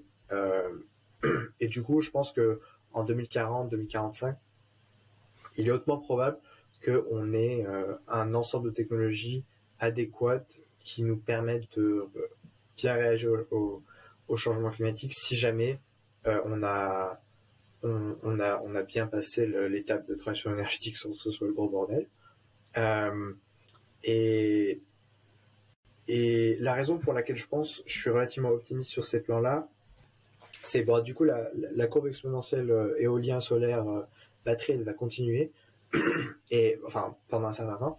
Et du coup, elle est assez violente quand même. Enfin, ça, veut dire qu'on va pouvoir, euh, on va pouvoir avoir des batteries beaucoup plus conséquentes, etc.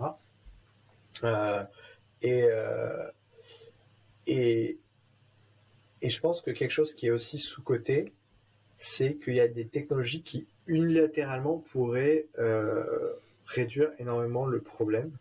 Donc par exemple, si on arrive à, à produire, euh, si on arrive à faire de la capture de carbone à l'échelle de la gigatonne, bah, une fois que tu sais faire ça, en gros, euh, assez unilatéralement, ce que je veux dire par unilatéralement, c'est genre, euh, tu as une seule technologie, tu as eu de la chance, cette technologie elle marche bien, et juste cette mm. technologie te permet de résoudre 30% du problème ou 40% du problème. Alors que jusque-là, c'est un peu, c'est un peu, c'est un peu, c'est beaucoup plus compliqué parce que pour résoudre le problème du changement climatique à la racine, entre guillemets, il faut, enfin, il faut résoudre 15 euh, secteurs qui chacun émettent 8% en moyenne des émissions. Et ça, c'est beaucoup plus difficile qu'avoir une grosse technologie qui, par chance, a bien marché et nous permet de pomper le CO2 sans avoir d'externalité négative qui soit euh, terrible. Contrairement, par exemple, si tu mettais du, sulfate de cuivre dans l'atmosphère, euh, qui est une technique de géo-ingénierie qui est beaucoup moins sympathique. Et, et par exemple, il y a eu beaucoup d'investissements très récemment dans ces trucs de capture de carbone. Et bah, je pense qu'il y a une chance raisonnable que ça marche. Je pense qu'il y a genre 50% de chance que en 2040, on soit capable de capter de l'ordre de la euh, de, de, CO2. Et si ça marche, bah, bah c'est vraiment ouais, c'est une énorme aide. Et, et ouais, j'ai l'impression qu'en fait, c'est un peu ça qui a beaucoup changé dans mes vues sur la technologie lors des deux dernières années c'est que,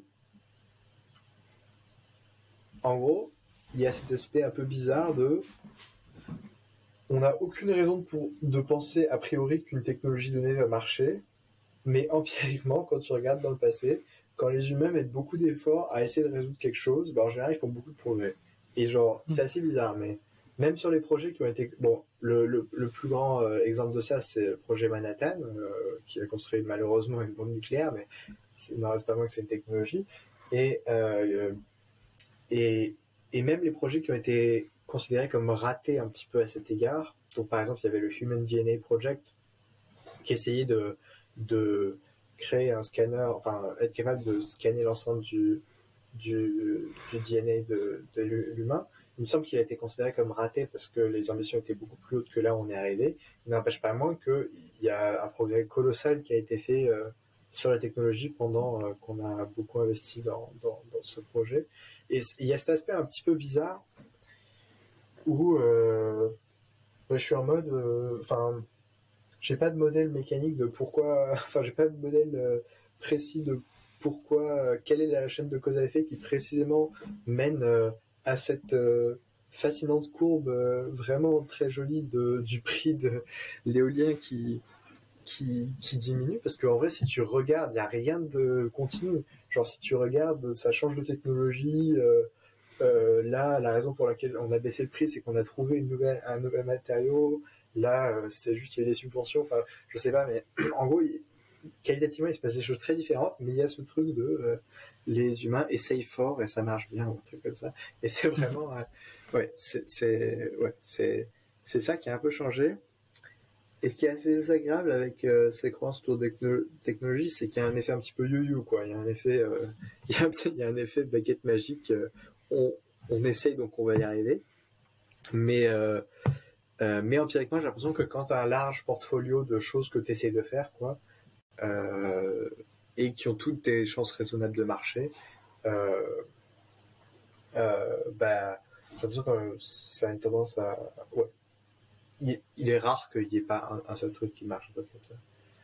Je pense que un endroit où, ces considérations sur la technologie fonctionnent moins bien, c'est euh, les endroits où c'est un peu plus 0-1. Euh, par exemple, sur la fusion, euh, c'est un petit peu plus 0-1. Quoi. J'ai l'impression que j'ai l'impression que il se pourrait que ce soit strictement impossible de scale la fusion à échelle euh, industrielle. Euh, enfin, strictement impossible. En tout cas, pas avant qu'on ait des révolutions énormes en termes d'ingénierie ou je sais pas quoi. Euh, mais ouais, en vrai, je sais même pas si, si ça c'est Ouais. Donc ça, ça c'est sur l'aspect technologie. pourquoi, pourquoi je suis un petit peu plus optimiste à l'échelle 2040 et à l'échelle post-2040, mais quand même relativement, enfin pas trop optimiste malheureusement à l'échelle euh, avant euh, du fait de la transition énergétique. Et sur l'aspect capitalisme, Alors j'avais fait une petite, petite conférence sur euh, capitalisme et environnement et quelles sont les bonnes propriétés du capitalisme et quelles sont les mauvaises propriétés du capitalisme. Euh, donc en gros, si tu définis euh, le capitalisme par euh, la propriété privée, euh, je pense que ça a des propriétés en général plutôt... euh, euh, Enfin, en gros, ça a des propriétés un peu dans les deux sens. L'aspect cool de la propriété privée, c'est que comme euh, un truc t'appartient, tu vas pas le surexploiter. Et en fait, euh, donc en gros, enfin, tu vas pas trop l'utiliser de façon nulle. Donc par exemple, quand quand tu payes pas un bien, tu t'en fous de qui se dégrade, quoi. Donc imagine par exemple, t'as un parc, t'as un parc, un parc. euh, Du coup, quand tu parles de propriété privée, tu parles de propriété privée en général ou euh, propriété privée euh, des moyens d'exploitation? En général, juste. Ok. ouais. Donc, par exemple, même le fait de de- d'avoir la propriété privée d'une fourchette ou de n'importe n'importe quelle chose qui puisse exister, quoi. Ouais, ouais. Mhm. Du coup, sur cette notion, en gros, elle, elle a deux effets. Elle a l'effet euh, plutôt positif de euh, quand euh, un bien t'appartient. On va dire ton ordinateur personnel, par exemple. Tu vas en prendre soin. Donc ça veut dire que tu vas sous-utiliser, enfin tu vas bien exploiter la ressource, quoi. Tu vas pas le casser ou quoi. Versus un, ordinateur, un ordinateur partagé tu vas avoir tendance à moins en prendre soin en moyenne. quoi. Hmm. Et ça, c'est un, effet qu'on observe, et notamment quand tu accrois le nombre de gens qui utilisent une même ressource, c'est de plus en plus le cas. Les gens se, se sentent de moins en moins individuellement responsables du dommage causé à, un bien. Euh, donc il y a, y a cet aspect positif de la propriété privée où le fait de détenir personnellement, ça fait que tu en prends davantage soin. Euh, et il y a l'aspect ensuite euh, négatif qui est bah, tu peux pas transférer la propriété privée de quelqu'un à quelqu'un d'autre si elle est mieux utilisée autre part. Euh, donc euh, idéalement on aimerait avoir les deux propriétés en même temps et c'est possible qu'il existe des façons de, de, de, faire ça. Donc ça c'est si on définit vraiment très très minimalement le capitalisme. Si on définit ensuite le capitalisme davantage comme euh, économie de marché, ce qui je pense est ce à quoi les gens pensent davantage, c'est bah, il y a une fois de plus des propriétés cool et des propriétés pas cool. Les propriétés pas cool, c'est un peu les propriétés qui sont similaires à la question d'alignement de l'IA, à savoir que, euh, ce que le marché est une arme extrêmement puissante pour euh, faire que de façon décentralisée, des gens trouvent des façons de résoudre des problèmes euh, que, pour lesquels les gens ont envie de payer. Donc en gros, personne a priori individuellement euh, ne pouvait penser à développer les smartphones, mais les gens ont envie de communiquer et du coup il y a euh, le mécanisme de marché qui fait que les gens euh, vont développer le smartphone pour faciliter la communication entre les gens. Et ça, en gros, bah, ça l'effet positif de, ça a deux effets positifs, c'est genre, ça remplit de des, ça remplit des fonctions pour les gens. Euh, donc par exemple, la nourriture euh, aujourd'hui est très très peu coûteuse parce que il y a eu toute cette masse d'optimisation qui a été faite pendant les 70 dernières années sur une énorme machine industrielle sous-jacente qui rend le fait euh, de produire de la nourriture très très très peu coûteux. Et la dynamique de compétition rend c'est ça qui et de concurrence entre les firmes. C'est ça qui vraiment permet que ce soit très peu coûteux. Si ça t'intéresse je pourrais détailler ça mais voilà et euh, et ça, ça s'est fait de façon décentralisée. Il y a personne qui s'est dit je vais je vais euh, développer de la nourriture peu coûteuse pour le monde entier. Euh, donc ça c'est l'aspect marché. C'est une, façon très très efficace de un répondre à des besoins et deux il y a des incitations à la compétition euh, sur le marché incite les gens à le faire avec aussi peu de ressources que possible. Donc en gros euh, pourquoi ça? Parce que la personne qui est capable de produire euh, les nouilles à 50 centimes, elle va vendre beaucoup plus de nouilles que la personne qui est capable de produire des nouilles à 3 euros. Et les nouilles à 50 centimes, une des qu'elles ont, c'est qu'elles utilisent beaucoup moins de ressources. Euh, ouais, que les nouilles à 3 euros. Et c'est la raison pour laquelle elles coûtent ça, 50 centimes. Donc ça, c'est, ça, c'est un peu le premier truc. Euh, ensuite, il y a la question de... Il y a la question de quelles sont les ressources que, qui sont internalisées dans le marché et dans les prix. Donc ça, ça veut dire quoi? Ça veut dire, euh, en gros, le marché a des incitations à surexploiter n'importe quelle ressource qui n'est pas bien pricée, entre guillemets, qui, n'a pas le bon prix. Euh, donc un exemple de ça, c'est la santé des, employés. La santé des employés, c'est pas une ressource qui coûte quelque chose à l'entreprise. Elle va pas payer, elle, elle paye pas plus si jamais elle bousille ses employés. Et du coup, Mm. les entreprises ont des incitations pour réduire leurs coûts à bousiller la santé des employés. Euh, et du coup, à surexploiter cette ressource. Et c'est le cas de n'importe quelle autre ressource euh, qui n'est pas, qui n'a pas de prix. Donc, par exemple, euh, quand tu vas euh, en Bolivie parce qu'il y a du lithium pour produire des batteries, bah, comme il y a des lois très très laxes là-bas, c'est que les travailleurs euh, ils ont des conditions de négociation assez faibles. Genre tu peux bousiller tout ce que tu veux chez eux, tu peux même mettre ton tas de déchets euh, directement dans le village et genre euh, tu vas pas payer pour ça et donc tu vas avoir tendance à faire ça en tant qu'entreprise. Mais une autre euh, le le comment on le contrepoint de ça, c'est qu'en revanche n'importe quelle chose qui est pricée, donc euh, n'importe quelle chose qui a un prix qui est adéquat, et ben va être bien calculé par l'entreprise. Donc par exemple si le prix du travail euh, est élevé, ce qui est souvent le cas dans les pays en, en développés, et ben l'entreprise va pas surutiliser euh, le travail. Euh, Enfin, elle va pas, elle va pas te faire faire une tâche pourrie si tu coûtes 10 000 euros par jour. Euh, donc, elle va t'utiliser à bon escient.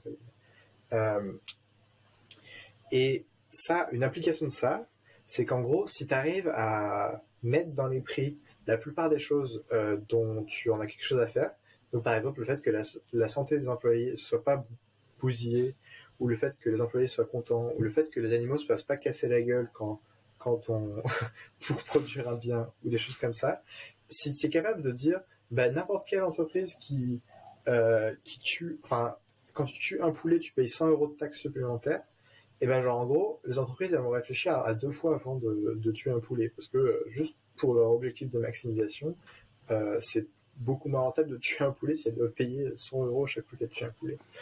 Et, donc il y, a- cet aspect un peu épée à double tranchant, qui est que le marché c'est une arme très puissante décentralisée, d'optimiser vraiment beaucoup, enfin de focaliser une, force, vers euh, résoudre des problèmes des humains pour lesquels ils sont disposés à payer.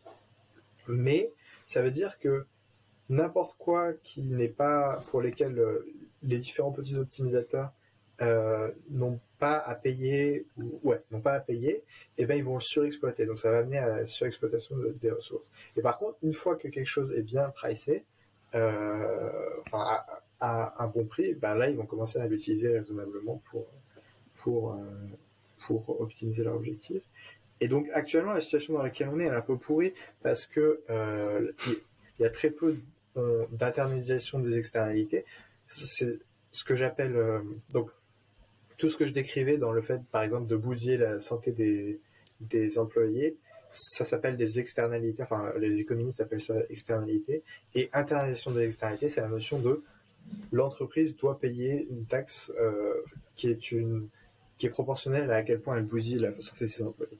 Euh, et euh, du coup tout ce qui tout ce qui n'a pas encore été internalisé actuellement, donc euh, bah, beaucoup de choses autour des questions d'environnement, il n'y a pas de taxe carbone euh, digne de ce nom, euh, où il n'y a pas de... Il y a- beaucoup de choses qui ne sont pas payées, bah, ça, va être surexploité, donc ça va être très négatif, et tout ce qui est... tout ce qui est bien internalisé dans les prix, bah, ça va être bien exploité. Et ça, c'est... En fait, pourquoi, en quoi c'est relié à l'alignement? Bah, C'est parce que, en fait,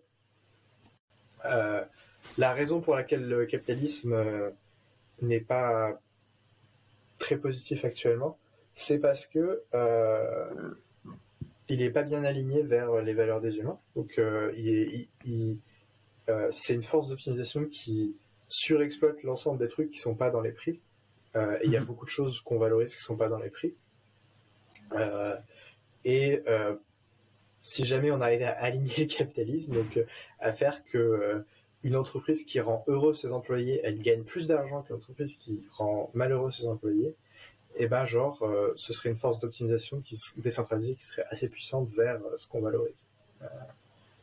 c'est juste qu'en pratique, il y a beaucoup de choses techniques parce que, enfin, ouais, en pratique, c'est pas toujours évident de faire l'ensemble de ces choses parce que bah, notamment, il faut avoir des, façons peu coûteuses de mesurer à quel point une entreprise bousille euh, le moral de ses employés, etc. Enfin, en, pratique, en fait, le, ouais, euh, bien, bien internaliser l'externalité, ça mesure de, mesurer beaucoup de choses, de mesurer, notamment quand tu parles de gens, ça, ça, c'est à peu près, enfin, ça converge rapidement vers surveiller. Et du coup, il y, a des, il y a des, si tu valorises intrinsèquement le fait de ne pas surveiller, ce qui je pense est positif, euh, il y a des arbitrages assez techniques Hmm. Ok, excellent. Bah, merci beaucoup pour, euh, pour cette analyse. En tout cas, c'est vrai qu'on a rarement euh, l'occasion d'entendre justement euh, quelqu'un qui va prendre un petit peu de, de recul, disons, par rapport à ça. C'est vrai que les discours sur la question, je trouve, sont très extrêmes et sans nuance. Alors parfois, je pense que les gens qui les prononcent ont sûrement plus de nuances en eux-mêmes, mais ne veulent pas les, les, exprimer aussi pour faire pencher la, la politique publique euh, vers un certain sens ou un autre. Mais c'est vrai que le fait de dire euh, non, c'est impossible ou euh, oui, c'est possible ou comme ça, c'est vrai qu'on est sur des problèmes extrêmement complexes quand même. Donc, euh, donc ouais. Bah du coup, je te propose de passer euh, aux questions de fin, aux questions que je pose euh, à tous les invités.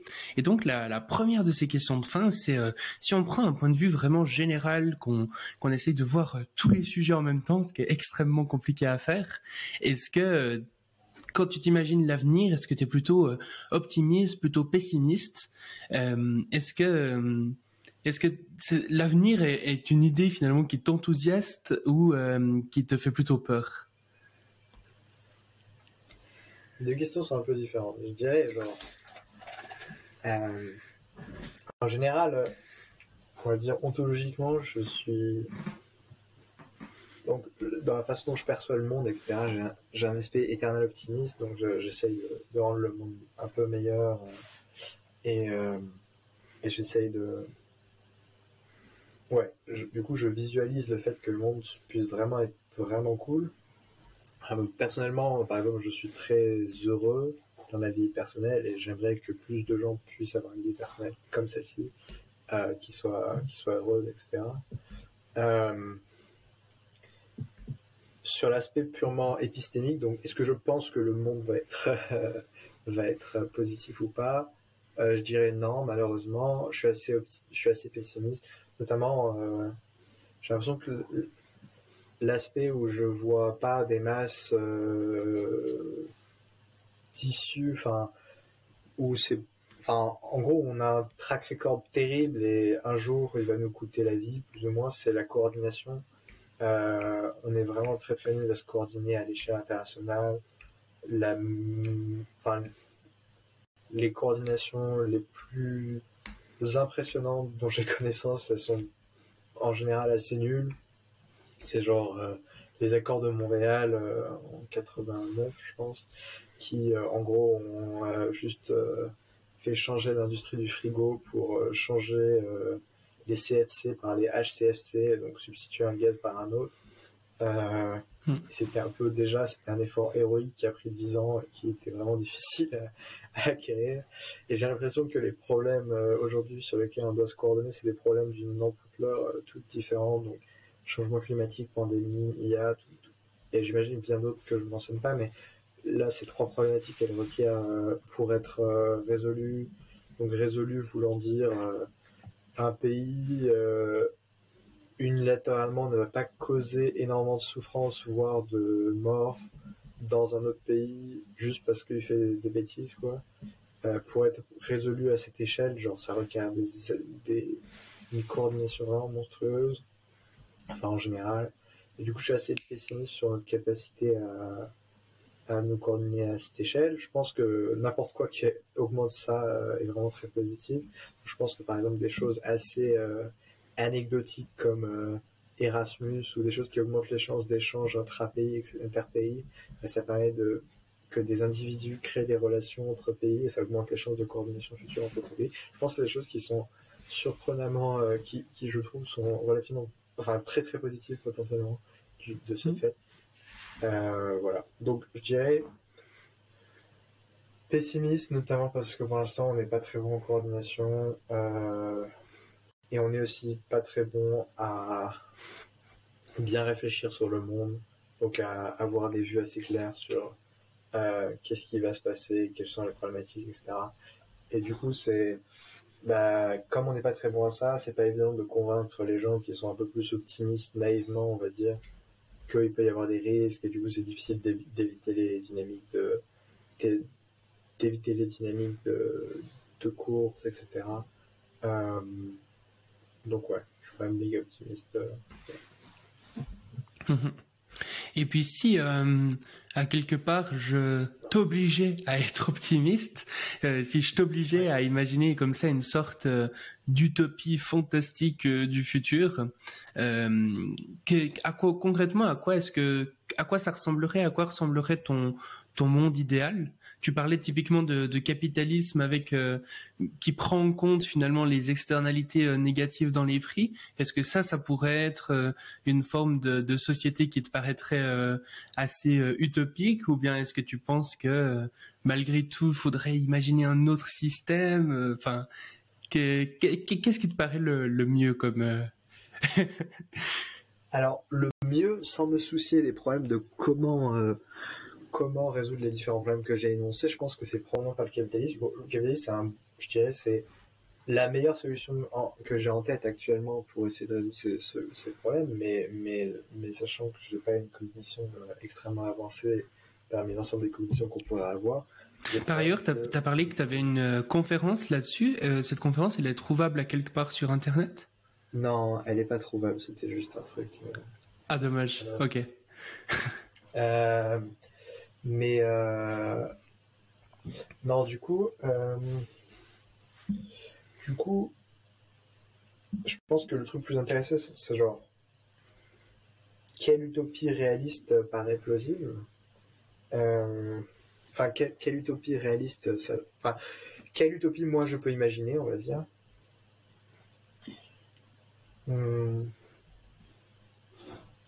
Donc, l'état désirable pour moi, c'est un état où genre c'est un peu, euh, c'est un peu un état, euh, j'allais dire chrétien, mais, euh, mais genre pas au sens où les gens sont chrétiens, mais au, gens, au sens où les gens s'aiment bien les uns les autres, les gens se mettent pas sur la gueule, les gens se, les gens sont tous épanouis. voilà, c'est les bisounours un petit peu. et donc en gros, ouais. Alors, le truc réaliste, je pense, c'est.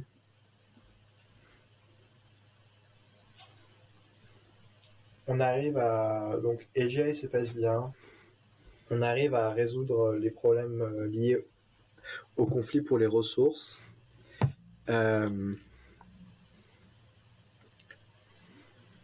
donc, euh, les gens se mettent plus sur la gueule, etc pour différentes raisons, ça j'ai aucune idée de comment on fait, mais pour différentes raisons, les gens se battent plus non plus pour le statut et, et n'ont plus besoin de se préoccuper de se battre pour avoir du pouvoir, etc.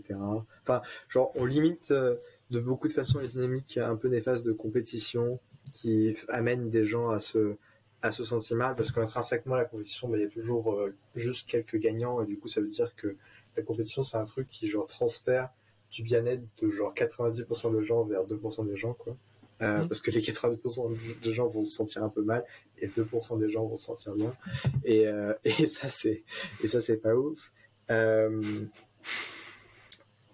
et, et la façon dont on résout ces différents problèmes, ben, je pense que c'est AGI nous aide à trouver des trucs de, enfin, AJ crée une, super abondance qui permet à chacun de s'épanouir dans le monde, de se sentir bien, etc. Du coup, plus de conflits pour les ressources.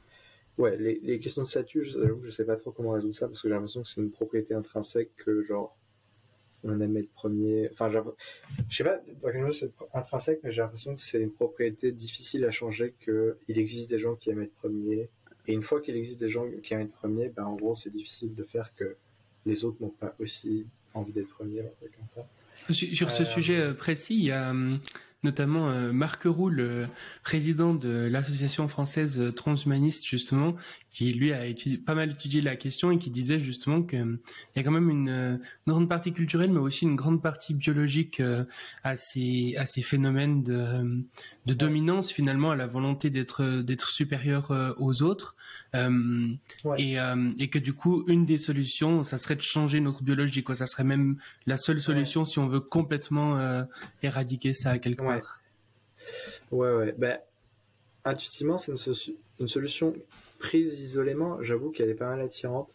Euh, j'ai juste quelques, euh, quelques incertitudes au niveau de changements biologiques qui sont. Euh, ben, actuellement, un truc cool du monde, c'est que genre. Les gens riches, enfin les inégalités, ne sont pas, ne se produisent pas strictement partout. Donc genre, les gens riches, ils sont juste riches, ils n'ont pas de capacité à être intrinsèquement meilleurs selon toute variable, on va dire, que les gens pauvres. Et euh, un monde où tu peux vraiment tout optimiser, y compris ta biologie, euh, c'est un monde où cette propriété n'est plus vraie. Beaucoup les gens riches peuvent être strictement meilleurs selon tout ce que tu valorises, ou un truc comme ça. Et ça, j'avoue que intuitivement, ça me paraît pas utopique euh, du coup, je, et, je sais pas trop comment résoudre ce problème. Enfin, en gros, je sais pas trop comment résoudre ce problème autrement que par un État central qui détermine à quel niveau peuvent être les gens, mais ça me paraît pas idéal non plus. Et hmm. euh,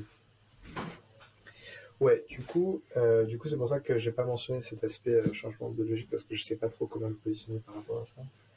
Et ouais, donc je dirais c'est ça les différentes propriétés. Et là où vraiment mon, mon mon cerveau explose, c'est quand je commence à réfléchir aux questions de digital minds. Donc il y, a quelques gens un peu euh, futuristes euh, genre, qui ont réfléchi aux questions de genre subload en gros, enfin genre mettre ton cerveau sur un sur un avatar ou en simulation et faire des trucs avec. Et ça, dès que tu commences à, postuler un monde comme ça, ce qui est quand même relativement probable, euh, parce que genre une fois que tu as une ben, il y a des gens qui vont essayer de faire ça, et c'est probable que ce soit faisable. Et une fois qu'il y a une personne qui le fait, ben, d'autres gens auront envie de le faire. Euh, hmm. Et cette question de digital mind, ça fout tellement de bordel parce que tu as des gens qui vont qui se répliquent dans l'univers, ça n'a aucun sens. en gros, ouais, il y a des gens qui juste font des copies d'eux-mêmes et se tapent des barres. Euh, ouais, enfin, il n'y a, a, plus rien qui ouais, là, ça commence à devenir vraiment chaud d'imaginer avec Little Minds. Euh, il y a un truc qui me fait un petit peu peur aussi, c'est. Enfin, qui me fait. Bon, du coup, là, on n'est plus dans l'utopie, mais dans les trucs qui me font un petit peu peur, c'est l'aspect. L'univers, il n'a pas été créé pour être gentil. Euh, pour être. Il a pas. Enfin. Il n'a pas été créé pour qu'on ait une vie confortable ou, ou, ou bien, ou. Ouais. Et j'ai un peu peur que il y a une dynamique un peu naturelle, entre guillemets, où trouver un équilibre utopique, ce soit vraiment beaucoup, beaucoup, beaucoup plus compliqué que trouver un équilibre où juste c'est les gens les plus ruthless qui dominent, des trucs comme ça. Enfin, genre, où il y a des dynamiques naturelles euh, mm. de sélection vers des, des, choses moins désirables. Euh, donc, par, ouais.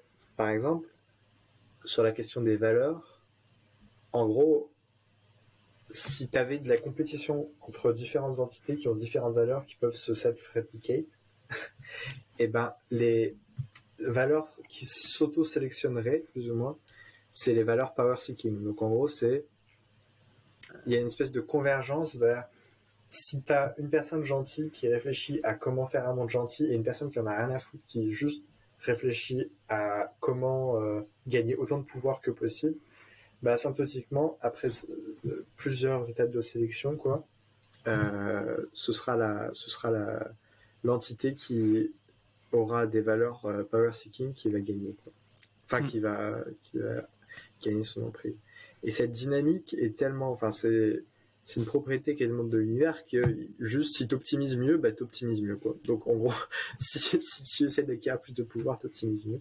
Et genre aller contre cette dynamique un peu naturelle, enfin genre un peu puissante de l'univers qui pousse vers certains états plutôt bleus. J'ai l'impression que c'est vraiment technique, mais j'espère qu'on va y arriver. Mais euh, c'est vraiment vraiment technique.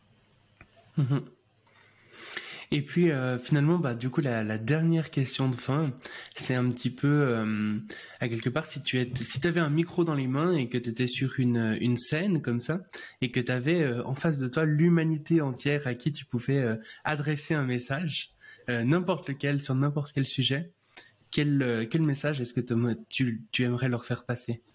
Je pense que j'essaierai de partager cette intuition, ces deux intuitions autour de un c'est très très difficile de d'avoir des des croyances sur le monde, enfin des des beliefs sans dire en anglais, je sais pas, des des vues sur le monde qui sont justes, genre juste plutôt que confortables. Euh, parce qu'il y a 12 000 mécanismes. On n'a pas été sélectionné pour ça. On a vraiment plein de mécanismes qui nous permettent de croire des choses qui sont confortables plutôt que justes. Euh,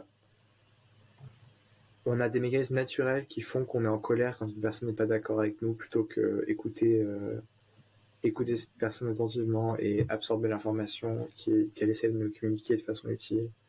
Euh, on a beaucoup de mal à bien tirer, à bien observer le monde, et euh, faire les bonnes inférences, etc. Et mm. euh, donc ça, ça, ça, ça, ça a comme implication que individuellement, on a pas mal de chances d'avoir tort euh, sur beaucoup de points et que pour que individuellement on puisse avoir moins tort sur moins tort sur plus de points, on a besoin des autres qui nous aident à, à, à améliorer nos propres croyances et on a besoin de leur information et de leurs arguments, etc. Et donc, il y a cette première euh, intuition qui est genre apprendre à bien écouter euh, et euh, ajuster ses croyances sur les croyances des autres. c'est vraiment extrêmement important parce que sans ça, vous avez zéro chance de, de d'avoir des, des, d'avoir des, des, vues qui sont justes sur le monde. Et dans tous les cas, vous avez quasiment zéro chance, mais c'est juste que là, vous avez encore moins de chance. euh, et la, la, la, deuxième chose, c'est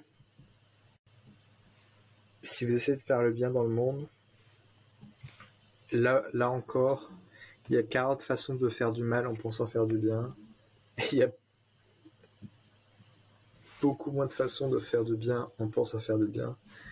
Euh, et euh, donc, par exemple, ouais, on parlait tout à l'heure de ces questions de partage d'informations. Quelle est l'information que vous devez partager, etc. Ben, ça, c'est vraiment très, très difficile. Hmm. Et du coup, euh, réfléchissez beaucoup à comment faire du bien. Attachez pas trop d'émotion à ce que vous pensez être euh, le bien, parce que c'est probable que ça aussi ce soit faux et que quelqu'un puisse quelque part dans le monde vous indiquer que ce soit faux pour de bonnes raisons.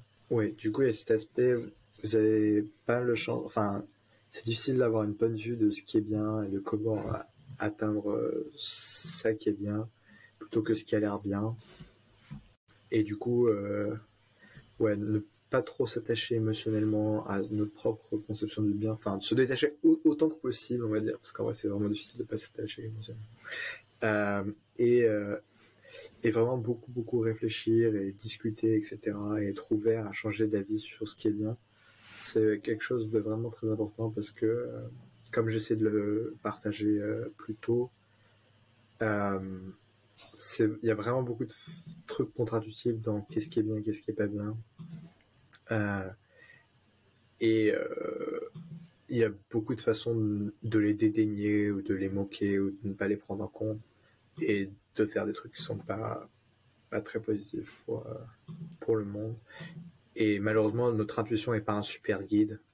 Et malheureusement, on a besoin d'avoir des vues justes pour être capable de bien faire ce qui est bien. Et les deux sont compliqués. Donc, ouais. Euh, essayer de, ouais, d'être pas mal réflexif sur cette question de comment faire le bien, c'est ce que je peux recommander de, de mieux. Ok, fantastique. Bah, merci beaucoup Siméon, c'était vraiment euh, passionnant. Euh, Peut-être Euh, si les, tu veux renvoyer les, les gens à quelque part pour creuser un peu ces sujets ou voilà. Du coup, sur cet aspect de ressources, euh, bah, du coup, si vous êtes curieux de découvrir pas mal d'heuristiques sur comment bien réfléchir, euh, je vous recommande euh, un site qui s'appelle Less Wrong, qui réfléchit à beaucoup comment mieux réfléchir, et notamment une séquence qui s'appelle, enfin, une série qui s'appelle Highlights of the Sequences, et genre c'est un ensemble de beaucoup de posts, je pense, qui développe plein d'heuristiques et qui vous amène plus généralement à réaliser comment c'est difficile de bien réfléchir. Euh, donc ça, je dirais que c'est assez chouette. Et si vous voulez en apprendre plus sur les questions d'IA euh, sur lesquelles on a discuté, j'ai deux ressources principales. La première, c'est une qui s'appelle, c'est un YouTuber qui s'appelle Rob Miles, euh, R-O-B-M-I-L-E-S, qui produit beaucoup de contenu sur ces questions et qui vulgarise euh, ouais, pas mal de papiers, etc. Et c'est assez chouette, c'est sympathique à regarder. Et la deuxième, c'est quelque chose qui s'appelle AGI Safety Fundamentals. Et ça, c'est euh, un cours euh, qui, euh, qui entre plus dans les détails techniques euh, de papier, etc. Et il y a deux façons de suivre ce cours. Il y a une seule qui est juste vous êtes au- autodidacte et vous, euh, et vous, vous lisez ça. Et la deuxième, c'est vous vous inscrivez à une cohorte et vous, enfin, vous vous inscrivez en ligne et vous aurez une cohorte de personnes avec qui vous suivrez le cours. Euh, et enfin, si vous voulez parler de ces sujets, et plus généralement, plus spécialement si vous êtes intéressé par travailler sur ces sujets, que ce soit sur l'aspect technique ou sur l'aspect gouvernance, pouvez me contacter à campos,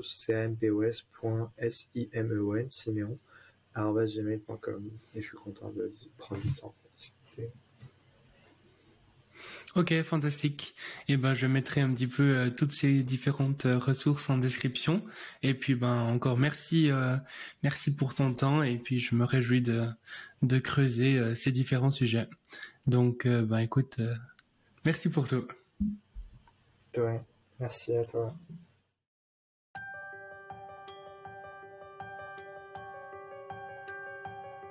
Merci d'avoir écouté le Futurologue Podcast, le podcast pour comprendre les enjeux de demain.